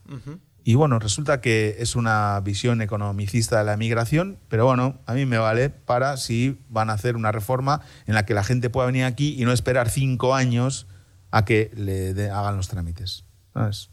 Y estar No, no, y sé cuánto tiempo con una ficción beseinigung o estar eh, sin, sin saber qué te va a pasar, etcétera, ¿no? Entonces, pero si quieres un día hablamos, podemos hablar un día de, de esto, ¿no? De- Vamos, podemos hablar tranquilamente, simplemente para Sí. comple- complementar lo que decís, ¿no? Esto de la economía, de la necesidad de migrantes, eh, de gente que trabaja y demás. No hay ningún, yo vivo en Baviera, en el sur. No hay ningún negocio, ninguno, ninguno, de ningún ramo que no tenga en la puerta un cartel que dice te estamos buscando, necesitamos, Sí. necesitamos Obvio. que trabajes para sí, porque, en, nosotros. porque en, en Baviera hay desempleo, o sea, paro técnico, o sea, desempleo, ¿cómo se llama? Sí, por Eh, debajo del 4%. Sí, Eh, no me sale el nombre. sí. te- Desempleo, eh, no sé. Empleo. eh, pleno empleo. Hay pleno empleo o desempleo técnico, digamos. Desempleo técnico es el desempleo que se produce cuando la gente cambia de trabajo. O sea, de- entre que están cambiando de uno a otro, están en desempleo. No Sí. existe, no, hay, no hay paro. Bueno, la cuestión que, Raúl, eh, simplemente para, para ubicarnos, ¿no? Boris Palmer está diciendo estas cosas en el contexto de, de toda la crisis que estábamos viendo en ese momento. ¿Y ahí qué ¿no? Decían sus compañeros de los verdes franco? No, yo te diría ahí que decían, que decía AFD, ¿no? Que se parece un Ah. montón a lo que Sí, claro, decía sí, sí, este señor en ese momento. AFD decía eso. Mm. Ya vamos a llegar a los verdes. Déjame contarte una cosita más. En septiembre de 2015 decía esto de no hay lugar para todos, ¿no? Hablaba de que vamos a terminar confiscando pisos para que los refugiados lleguen, ¿no? En este contexto de caos y de miedo y de ¿eh? inseguridad. Innecesario, ¿no? Y después eh, era interesante lo que dijo acá, escucha. Él criticó la decisión del gobierno nacional eh, de que en los, en los lugares de, de acogida, en, en los, en, en estos eh, campamentos, digamos, que se organizaban, donde llegaban los refugiados, se entregaba un dinero, un Taschengeld, ¿no? Un, din- una- un monto muy pequeño para que, bueno, se puedan comprar, no sé, comida, zapatos, lo que, lo, lo que era muy necesario. Eh, y él dijo que eso está mal. En vez de dar dinero, habría que dar pagos en especie. ¿No? Como, Ah. no sé, en vez de darle dinero para que compren algo de, no sé, de ropa, darle la ropa directamente, ¿no? En vez de, en vez de entregar dinero. Obviamente, insisto, en el contexto en el que estábamos hablando, esto era asusar un poco los, eh, los ánimos, ¿no? Eh, y agregó que el, el problema de entregar dinero impacta en un aumento de refugiados, pero que vienen de los Balcanes, ¿no? ¿Por qué de los Balcanes estamos- concretamente? Porque, o sea, O sea, como que estamos hablando de una situación en la cual eh, el discurso de AFT y de Boris Palmer no vi, no tenía mucha diferencia. No. Al menos de contenido, ¿no? Después No. tal vez de intención, no sé, pero de contenido Mm. llama mucho la atención. Y déjame agregar algo más. Y con esto, para que no parezca exagerado lo que acabo de decir de AFT, De verdad, eh, bueno, luego, luego digo yo, ¿eh? pero sí. déjame decirte esto último sí. y te, te- te abro el micrófono, ya que lo, lo tenés ahí nuevo y, y flamante. Ujú. Octubre de 2015 exige el cierre de las fronteras exteriores de la Unión Europea Ah, en buenísimo. caso de ser necesario de forma armada, Bewaff- Bewaffnet, ¿no? En alemán. Y ahí donde empieza el lío, ¿no? Porque ahí en el partido dijeron, para, para, Boris, te fuiste, te fuiste al carajo. Para un poco. Mm. ¿Cómo vas a decir eso? Y ahí, ¿sabes qué hizo él? Se disculpó. Interesante, ¿no? La primera vez que él se disculpa y dice, no, está bien, quise decir otra cosa, qué sé yo. Y, y bueno, en ese octubre de 2015 pasó eso y en febrero de 2016 dijo que, que si hacía falta había que poner rejas y personal de vigilancia fronterizo armado en las fronteras de la Unión Europea. Madre mía. Eh, Raúl, bueno, me querías decir eh, algo. No, no. Y no estoy eh, listo todavía.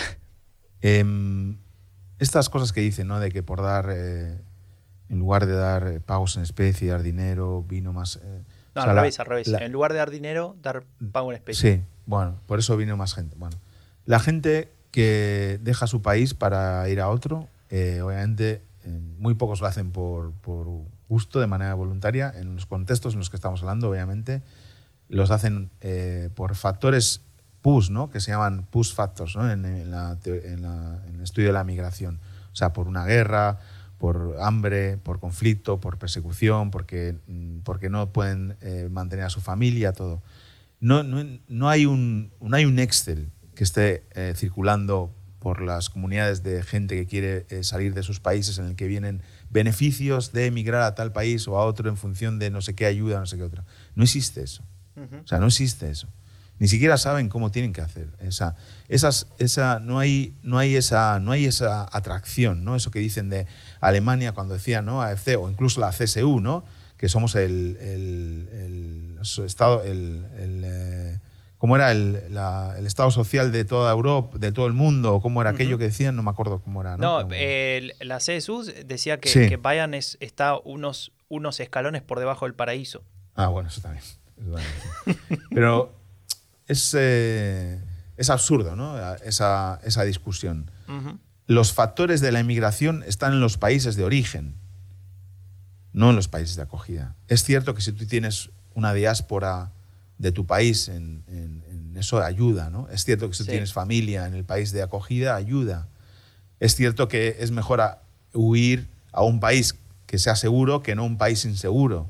Pero, joder, queremos, tener, queremos que Alemania sea un país seguro, ¿no? Pues no sé. Entonces, bueno, eh, ya te digo, podríamos hacer un, tranquilamente un episodio sobre esto, pero sigue porque me estoy calentando con, con Boris Palmer. Mira, Raúl, dos años después de, de- de todo este tema, ¿no? De, de agosto de 2015, con todas estas idas y vueltas, con este pedido de disculpas, con estas declaraciones, qué sé yo, Boris Palmer reflexionó. Se tomó un momento, Ajá. habló con su familia, mientras iba en su e-bike de camino a, a la alcaldía de Tübingen, al Rathaus, y dijo, tengo una gran idea. Dos años después de esto, ¿qué es lo mejor que puedo hacer? Escribir Dimitir. un libro. Ah, Porque ya había plantado un árbol, había hecho todo, todo lo otro. Tenía un hijo. Entonces, y tuvo un hijo, ¿no? Ya dijimos, Elton Ujú. Saiti, qué sé yo. Entonces, eh, escribe un libro y le puso un título que lo voy a decir en alemán y, y vos lo vas a traducir. ¿Qué te parece? Venga. Wir können nicht alle helfen. Ay, bueno, no podemos ayudar a todos. No podemos ayudar a todos. Qué titulazo, ¿no? O sea, Sí. eso se, se vende. Sí, sí, claro, se vende como el de Sarracín. ¿no? igual, igual, era la, misma editor- era la misma editorial, ¿no? Para que ahora me, me... ¿Cómo era el libro de Sarracín? Ahora- A ver, vamos a comparar los títulos. El libro de Sarracín que, con el que se hizo famoso se llamaba Deutschland Saft sich ab. Up, ¿no? Genau. que significa como se deconstruye o se destruye, No, se pero se, autodestruye. se autodestruye más, Se ¿no? autodestruye. Se, se deconstruye todavía. Bueno, Sí. como contestación a ese Deutschland Saft sich ab, hay un libro de Miguel Abdullahi, que es creo que un eh, bueno, es alemán con origen iraní, creo, que es Deutschland Saft mich. ¿no? Al sich erfuhr, dass ich doch kein Deutsche bin, a pesar de haber nacido en Alemania. ¿no? Claro. Cuando me di cuenta, cuando, cuando comprobé que no era alemán. es buenísimo ese libro, lo tengo en casa. Bueno, ya que hablamos de, Oye, de lo que es Franco, ser este or- Boris Palmer nos ha dado para un montón, ¿eh? Para de- teorizar sobre migración, hablar de libros. Um, y de- todavía no terminé, Raúl. De auto. Ah, queda todavía. En febrero de 2018 Ujú. hizo algo interesante. Ya que hablabas recién de qué es ser alemán, qué es no ser alemán y demás, ¿no? No, no. Como diferentes definiciones. Me voy a seguir no enfadando. te vas a enojar un montón con este, porque él, él hablando de los refugiados dijo, hay que entender que hay que, que estas personas que llegaron durante la crisis de refugiados, así le llamó él, ¿no? Eh, tienen diferentes ideas y, y, mm, actitudes frente, por ejemplo, a los derechos de las mujeres, a la tolerancia religiosa e incluso a la protección del clima, ¿no? Eh, claramente en un esfuerzo por estigmatizar, ¿no? A un conjunto de gente No, que, que, bueno, eh, puede o no pensar de esa manera. ¿Por, por, por qué Les ha- todos igual así, Les ha preguntado a todos. Ha hecho una encuesta. Claro, hizo una encuesta, hizo un... un Aparte focus. que eso es todo el mundo. Es decir, yo tengo una, una, una idea diferente de él. Mira, tengo una idea diferente de lo que es un país decente, por ejemplo, de que de cómo Alemania sería un país decente. Y Alemania sería un país decente con menos políticos como diciendo cosas como él. Tengo una idea diferente. Soy menos alemán por eso que él. Pues seguramente porque él en su pasaporte pone que es alemán y en el mío pongo que soy español, ¿no? Y muy español, como diría, mucho español, que diría Mariano Rajoy. Pero sí, no sé, ¿qué Alemania preferimos? ¿La que tengo yo en la cabeza o la que tiene Boris Palmer en la cabeza? No lo sé, Franco. Son muchas preguntas. Dejamos picando esa viernes. pregunta, la ponemos Son muchas preguntas también. para un viernes por la mañana. Claro, y lo, lo voy a... Vamos a hacer una cosa. Lo, lo vamos, a, vamos a terminar con este tema migratorio porque te pone mal. Sí. Te- veo que te Sí. pone mal, así que vamos a pasar a otro Hombre, tema, nos- que es la, nos- la- pandemia. ¿Qué te parece? Bueno, buenísimo, Porque no, no, no conforme con eso, en 2020, Boris Palmer, alcalde verde de Tübingen, dice, se, pro- se posiciona en contra de las medidas de gobierno de, eh, de cuarentena, ¿no? Es decir, que nos quedemos en casa. No sé, fue, fue- no fue hace tanto, pero ¿se acuerdan que teníamos que estar en casa, encerrados y todas estas cuestiones? Sí. Bueno, eh, él se pone en contra y él dijo algo, viste que él es, eh, es capaz de decir frases potentes, ¿no? El otro día hablábamos de Sarah Bankenest y lo que decía, Sarah Bankenest es un poroto al lado de las cosas que dice este señor. Poroto. Un poroto. Em, ¿Qué es un Escucha. poroto, Franco? escucha, re- en referencia a las medidas de cuarentena del gobierno de. Angela Merkel en ese momento, dijo, estamos salvando a personas con estas medidas que en medio año se van a morir de cualquier No, manera, porque no, son no, muy mayores. No, no, no, no, no, Boris, no. No, Boris, no, tío. Uf. Él dijo que va a ser mucho peor que esto, es decir, de que con la cuarentena y con el lockdown, ¿no? El lockdown económico. Mucho mejor que, mucho peor, digo, que, que, que se mueran est- estas personas adultas que van a morir de cualquier manera en seis meses. Eh, es mucho peor el, el- el- el shock de pobreza que va a llegar y que según la ONU, citando a él mismo a la ONU, ¿no? Va, a- va a matar a 100 millones de niños en el mundo. No, en serio. Para el que no me ve ahora, pues no me ve nadie, estoy solo acá en mi, en mi estudio, eh, abrir los ojos grandes, ¿no? Como, imagínense. Tremendo. Es un cuñado, Boris, ¿no? Empieza a ser ya un cuñado, ¿no? No sé, traducirlo al, al resto del mundo no, no español porque yo no estoy seguro de qué significa decirle cuñado es, un el cuñado. típico, es el cuñado. El cuñado es el, el brother-in-law, o sea, tu, tu cuñado. Ujú. el, el- Sí, eso sí, pero ¿qué significa en este contexto? Un cuñado es típico en las comidas o cenas navideñas que tiene que siempre opine- eh, tiene opinión para todo y tiene esas opiniones y se inventa datos y, y tiene delante a su sobrina que es su sobrina política que es biol- biotecnóloga y le discute algo de la vacuna, ¿sabes? Por ejemplo, Claro. que él sabe más, ¿no? Yo he tenido varios de esos en casa. Qué interesante. En Argentina es, es, es muy común. Somos No, todos. no, no me refería a mi familia. de- no, no me refería a mi familia política. La verdad es que. No, no, yo lo digo por los argentinos en general. Ah, no, porque con mi familia política estoy contento. Que quede claro. Y Que si no, claro. después corto esta parte.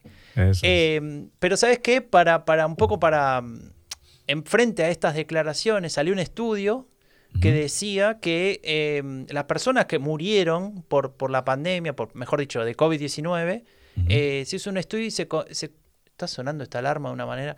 Se, eh, y se, se definió que, que esas personas perdieron en promedio nueve años de vida, en realidad. ¿no? Esos seis meses eran un Dios. poquito más largos de los que decía Boris. No, pero igual a él le hubiera parecido también que estaba bien. Nueve años, que son. que es.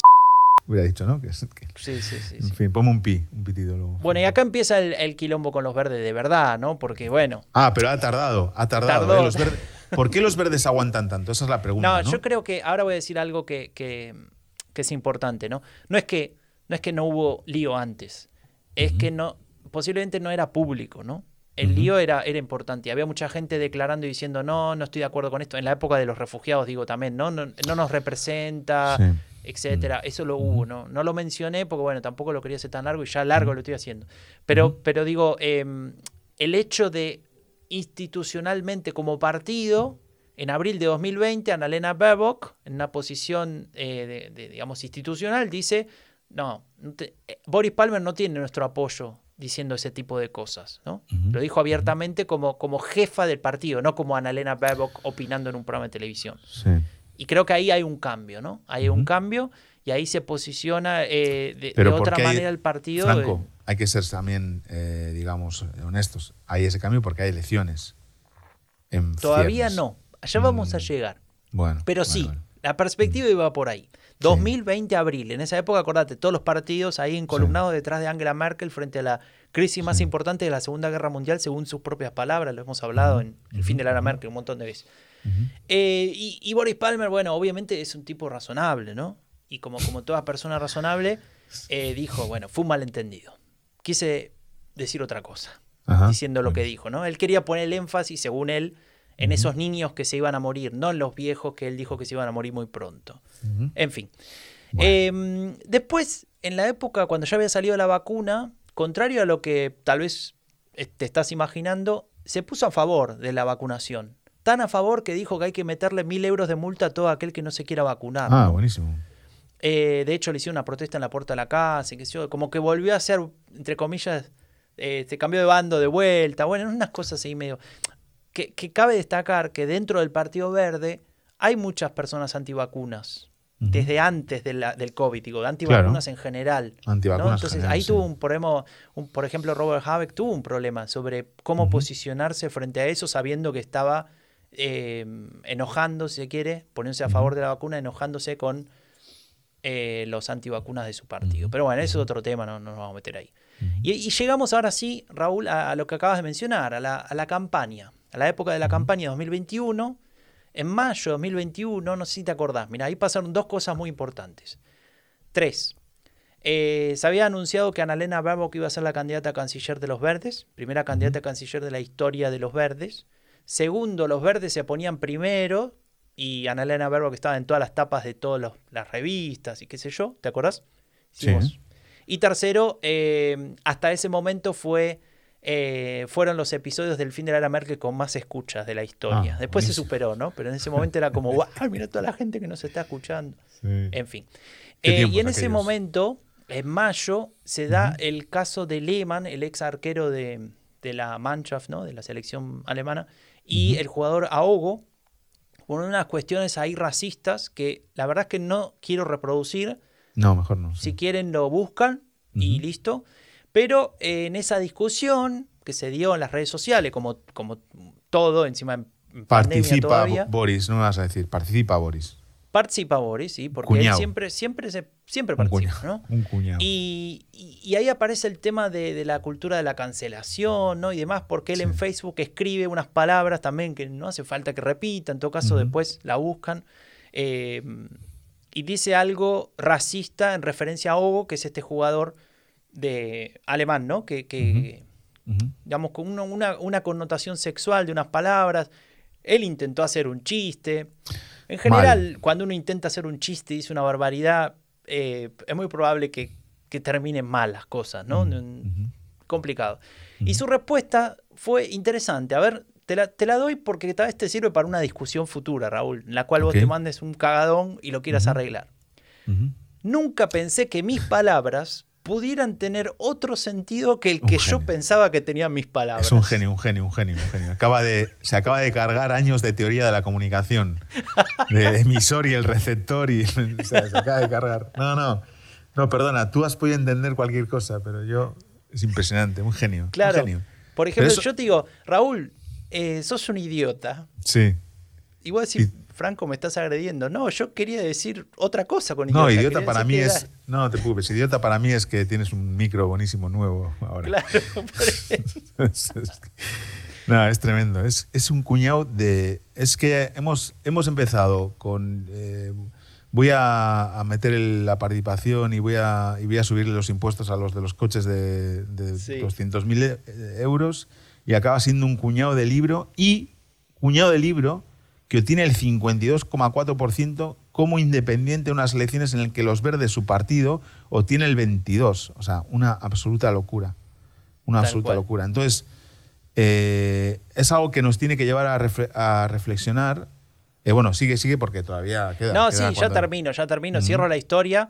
Después de decir esta cosa que, acaba, que acabamos de decir y de todo el tema de, de sus expresiones racistas y demás, por las cuales no se termina de disculpar. ¿Viste un poco Sí. como te acuerdas la semana el mes pasado con Friedrich Sí, Merz? sí. De bueno, me disculpo, pero solamente si te molestó lo que dije. Si no, no me disculpo nada. Bueno, una cosa así.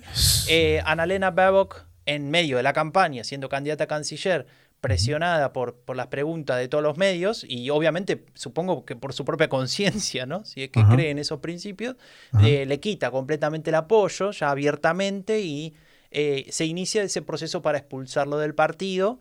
Y acá es donde tal vez viene la parte más política, que tal vez vos podés ampliar, habiendo, teniendo mu- mucha experiencia en eso, es, bueno, pero el tipo tiene todo este caudal electoral, o sea, Claro. ¿cuánto vale expulsarlo? ¿no? ¿Cuál, es el- el- el- la, la- la pérdida que podemos tener? Una Simplemente para cerrar, en, se, se llegó a un acuerdo, porque los procesos de expulsión de partidos son muy difíciles, pese a que pareciera simple, no es fácil expulsar a alguien de un partido por cuestiones burocráticas, eh, pero deciden de común acuerdo que a final de 2023 él no va a estar más en el partido, se va a ir y eh, mm, se postula como independiente en esta elección que pasó hace muy poco y gana, como decíamos antes, obteniendo Sí. mayoría absoluta. Sí. Bueno. eh, Pero te, preguntaba eso, perdón, lo alargué. Eh, Sí. Digo, tener un tipo que te atrae muchos votos, evidentemente Sí. él tiene eso. Claro. Echarlo de tu partido. ¿Cómo es el cálculo, digamos? ¿Y cómo tomás la decisión? El cálculo es interno y externo, primero. Interno es si te supone algún problema a nivel de, de, equilibrios internos dentro de tu partido. En un partido eh, siempre hay, digamos, la lucha entre quienes tienen mucho poder interno, porque son, dominan el aparato, controlan, digamos, eh, federaciones grandes. Por ejemplo, en el caso de España, ¿no?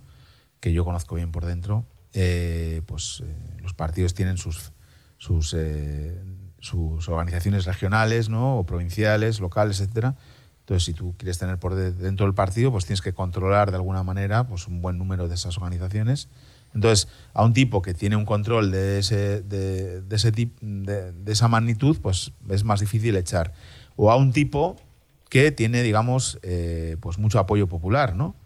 Mucho apoyo popular. El verso suelto, ¿no? Típico de la política. No, es un verso suelto. Es un verso suelto y te da igual porque luego va a llegar a las elecciones y gana siempre, ¿no? O te aporta un montón de votos en tal región que es estratégica. No, en este caso no había eso, porque Tübingen es una región, es una ciudad de 90.000 habitantes, ¿no?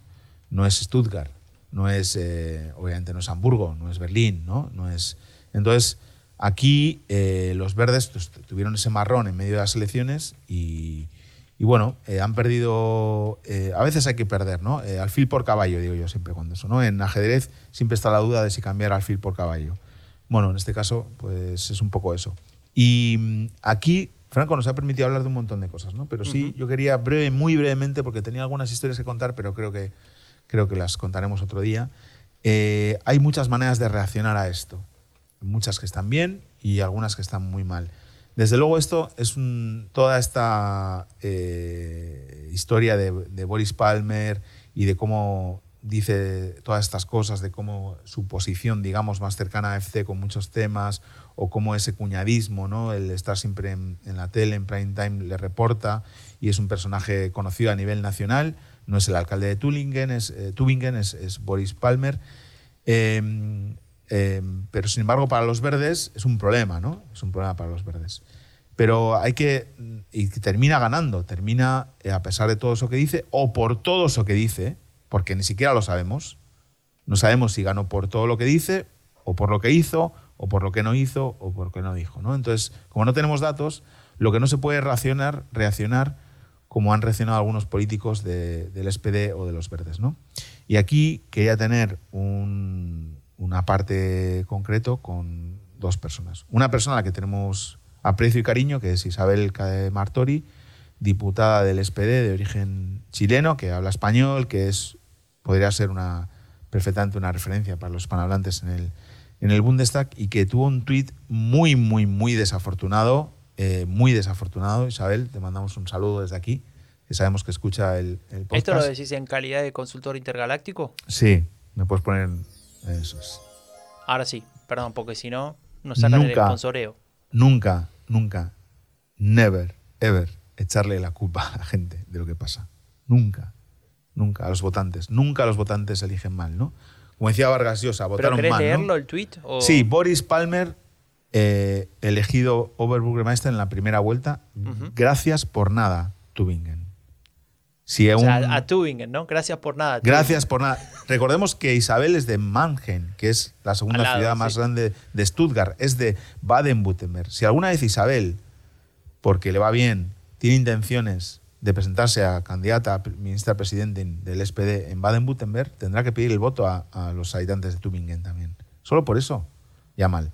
Si Gracias por nada. Bueno, pero tiene el 48% que no votó a Boris que la va a votar a ellos. Sí, sí, sí, claro, no sé.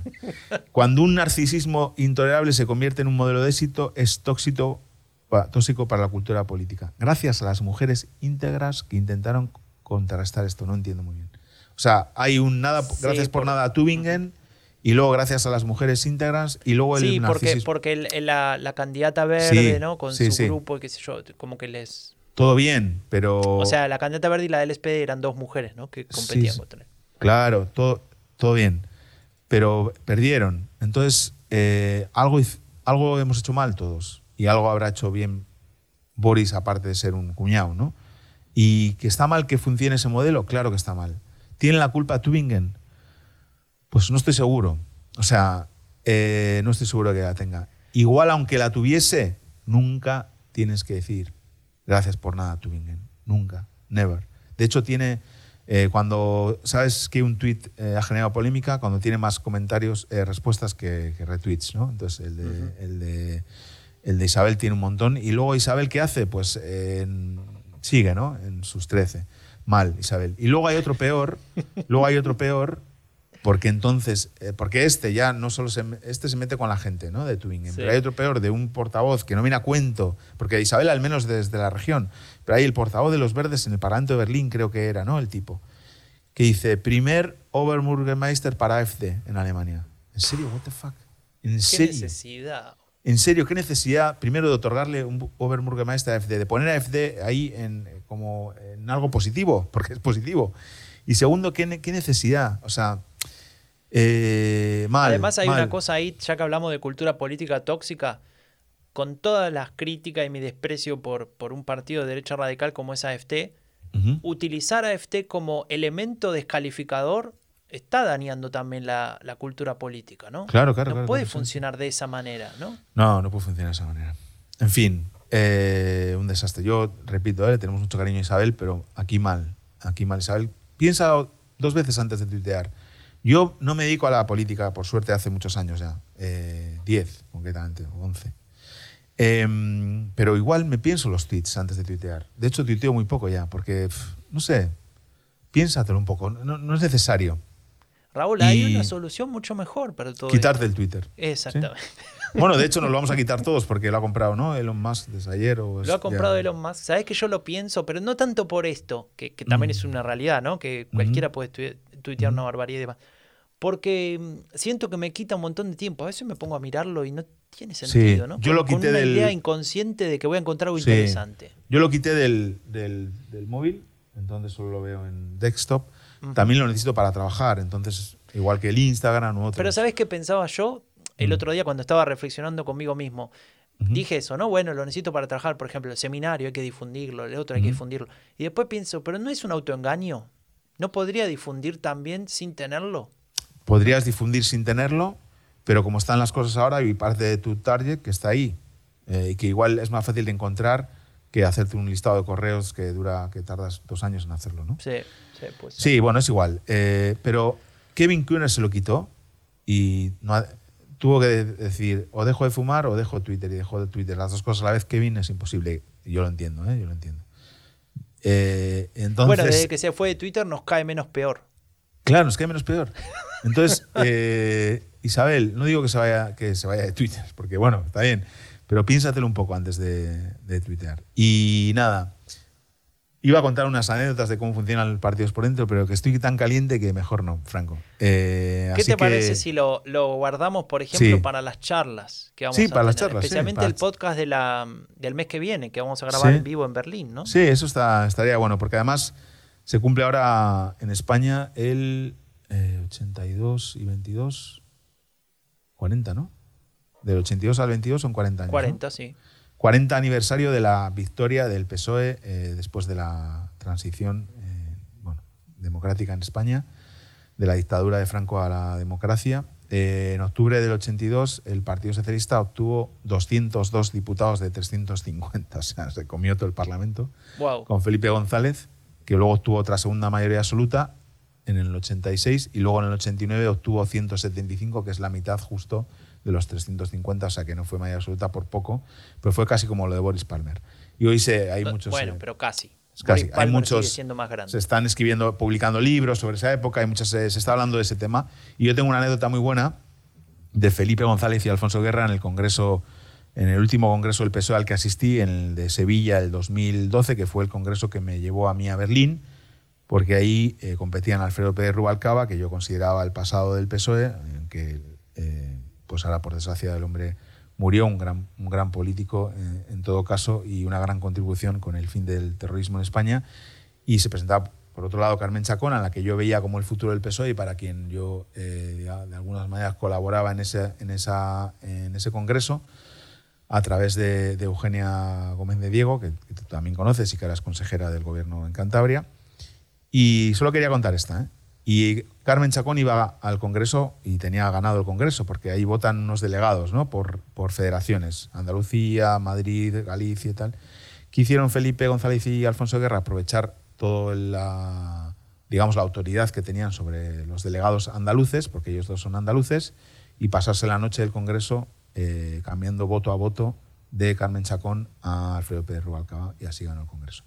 Digamos, para entender un poco cómo funcionan las cosas. Y tenía algunas anécdotas más como esta, pero no quiero contar más porque me pongo también, me pongo triste, Franco. La- la- las guardamos para, para el mes que viene. ¿Qué te parece? Venga, venga. Ahora, mira, ¿qué te sugiere esto? Uf, Lo que nos dio vergüenza este mes. Y Raúl, yo creo que más que vergüenza te da decepción o las dos cosas.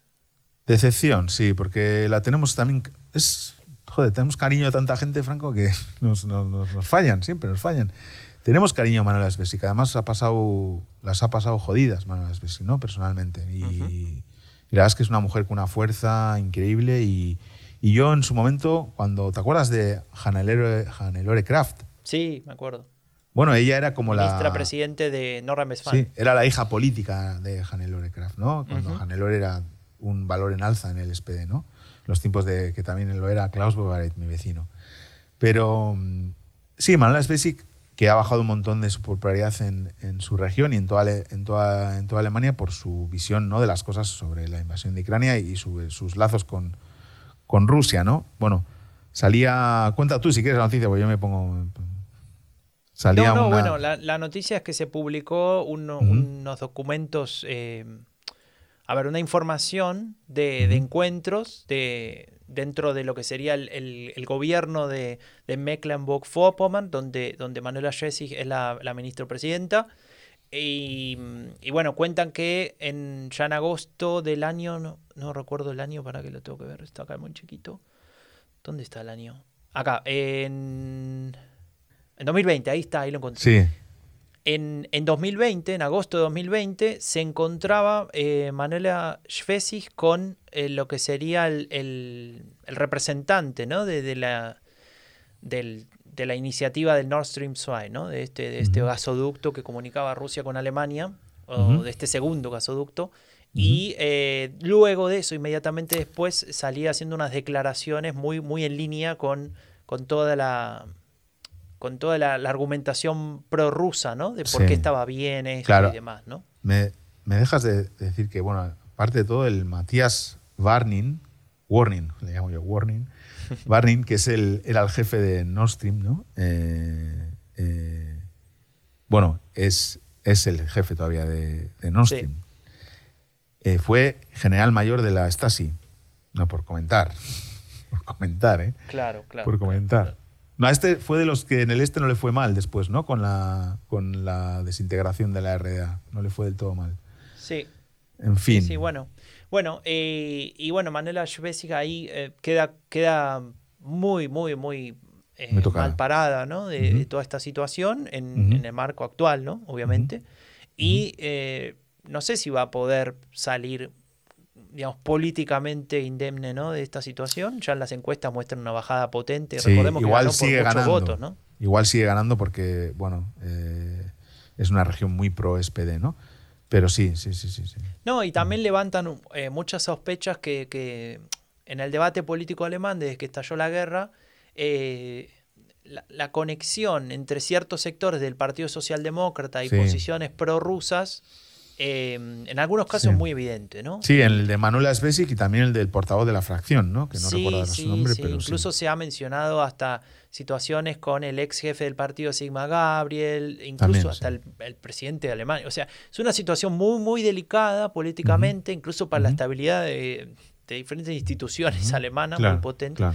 pero también para el Partido Socialdemócrata que queda medio, medio mal parado, bastante mal parado en realidad, no medio, y, eh, y una situación como esta la perjudica aún más, ¿no? Y ahí es donde, bueno, la geopolítica pasa a jugar un rol, como, como suele suceder, a nivel, a nivel local, ¿no? Digamos, en este caso nacional, quiero decir. Sí. Y, y bueno, Manuela Schwesig, em, la verdad que con esto que pasó nos deja ahí en... La tenemos que poner en esta categoría, en esta Sí, sección, ¿no? sí, la tenemos que poner, sí. Pero bueno, eh, y no le damos un warning, negativo. le damos un warning, aprovechando el juego. para- Le damos- Pero, pero escucha, Raúl, porque no todo es negativo. No todo es negativo. Hay cosas, Vamos, hay Franco, cosas necesito, positivas. estoy, tenemos que acabar arriba, tenemos que acabar muy arriba el episodio. Vamos a acabar arriba, así que vamos a hablar de lo que nos dio esperanza. Vamos. Y yo para, para, para nombrar a este señor que voy a nombrar eh, tengo que tener ambiente. Así que voy a empezar con, con, con algo que, que- que pega muy bien con su figura. Por ejemplo, esto. Sí. Marcos Sura. Vamos. Marcos Sura, Marcos. el ministro presidente de, de Baviera, el land donde vivo, un par de escalones por debajo del paraíso, dijo su antecesor, que lo odia con toda su alma, eh, José Jofa, ¿no? Por- para mencionarlo. Eh, él hizo un anuncio. Franco, Hizo perdona, pero cuando dices Jorge Jofa, yo entiendo José Jofa. Entonces me hace gracia. José Jofa. José Jofa. José Jofa. Jos- me entiendo. sí, Jofa. Ya, ya, pero yo Em, entiendo José Jofa, perdón. Marcos Sura hizo un anuncio, Raúl, un anuncio No. que, que nos, va, nos va a beneficiar a todos, que la verdad que estoy muy, muy orgulloso, muy orgulloso porque pone a Baviera por encima, pone Vorreiter, como se dice acá en Alemania, y Sí, pionero. vos sabés que, que- que en Baviera vamos a tener un, un- un centro para, para viajes espaciales. No, ¿en serio? Sí. Qué bueno. Y Pero estamos muy viajes contentos espaciales por eso, porque- o viajes especiales, porque no estoy... espaciales. Bueno, no, no me confundas, Raúl. Eh, no, vamos a estar mejor que en Berlín. Ah, bueno, vale, vale. Pero eso ya estaban, eso ya estaban, que ahí tienen eh, Misiones a la. Luna. No, ¿en serio? Vamos a tener ¿Y un va centro de inaugurar él? control para misiones a la Luna y estamos muy contentos por eso, porque, porque por ejemplo, a mí que ayer eh, no nos abrieron la cancha para jugar al fútbol porque el, el se olvidó y nos dejó Sí. la puerta cerrada y nos quedamos sin jugar al fútbol, eh, vamos a estar mucho mejor ahora con, con No se olvidó, Franco, estaba, estaba en casa lavando su enterito, porque solo tiene un, un enterito, solo tenía que lavar para llevarlo puesto. Eh, no, bueno, sí, pon- ponele. De hecho, lo Ponele. llamamos y nos dijo, no, estoy, no, no voy a ir, porque ustedes no se ameldearon. Pero esto lo arregla Söder con el viaje a la luna. Y sigue sonando la alarma y yo Y lo cada vez que lo, sono a- eh, lo nombro a Sura me suena la alarma. Me parece que me están espiando. Ay, ay, ay. Pero bueno, Raúl, eh, te quería dar esa buena noticia. No sé, algunos dicen el Discord, yo la, ya la puse esto, lo anticipamos, por- porque era una noticia tan importante que no me pude contener, no me la pude guardar para el podcast. Y algunos en el Discord me dicen que no es una buena noticia, que en realidad les da vergüenza. Yo no sé. Ah, bueno, porque están, son un poco anti-Söder, yo creo. A mí me parece bien. La foto Está es buena. bien. La foto es buena.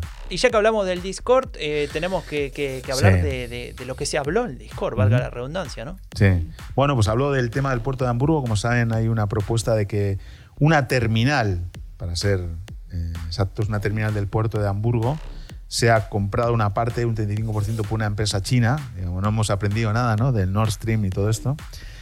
También se ha hablado de la propiedad inmobiliaria eh, que se ha comprado Linden, un poco más, eh, la sale un poco más cara que mi alquiler aquí en Charlottenburg, un poquitín, solo un millón y medio de euros. Todo bien, es ministro, puede hacer lo que quiera, de finanzas. Eh, se ha hablado de la repetición de las elecciones en Berlín, parece que hay que repetir las elecciones porque fue un caos. Y por supuesto del Reino Unido, de que una lechuga duró más que la última primera ministra eh, británica. Che, pero una pregunta so- con respecto a, a varias de las cosas, ¿no? Pero una, una muy concreta. Lo de la repetición de las elecciones, eso es un chiste, ¿no? No, no, es verdad, es verdad. es verdad, es verdad. De hecho, un Mival local, que es un Kenaipe, porque yo voto en un Kenaipe, de la esquina, eh, que Kenaipe, eh, es uno de los que hay que repetir. Ah, bueno. Eh, a ver, en Alemania se vota en un bar, para cerrar, ¿no? Sí, sí. Y, y bueno, lo dejamos ahí, nos, nos pone muy contentos siempre, ¿no? Que haya tanta actividad en el Discord, que la gente ahí Mm. discuta, comente, mm, opine, etcétera. Así que los alentamos para, para seguir haciéndolo, ¿no es cierto, Raúl? Así es, no. Y yo creo que este mes de noviembre, eh, pues sí, el Discord está muy bien, todo digital, pero el- que algunos y algunas tengamos la oportunidad de poder vernos también y charlar y algunos ponernos cara, ¿no? Porque sí que ya conocemos bastantes en persona, pero no todos.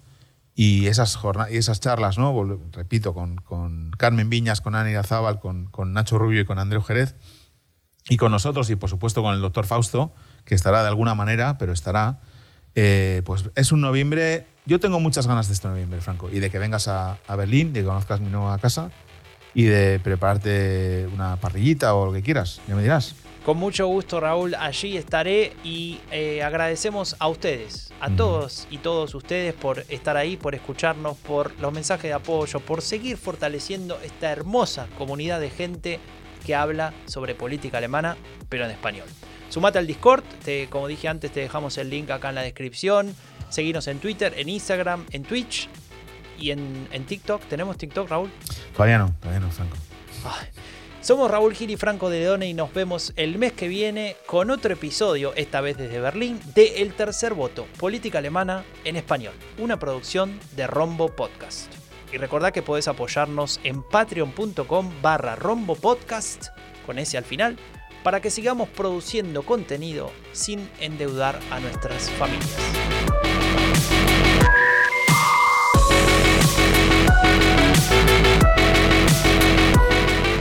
Che, Raúl, Dime, Franco. ¿qué vas a hacer en agosto de 2025? Agosto 2025. No sé. Nada, bueno, tenés que venir a mi fiesta. ¿Qué fiesta? La fiesta en memoria del último título de la Champions del Barça. ¿Venís? Diez años ya la. Chao, Raúl. Chao.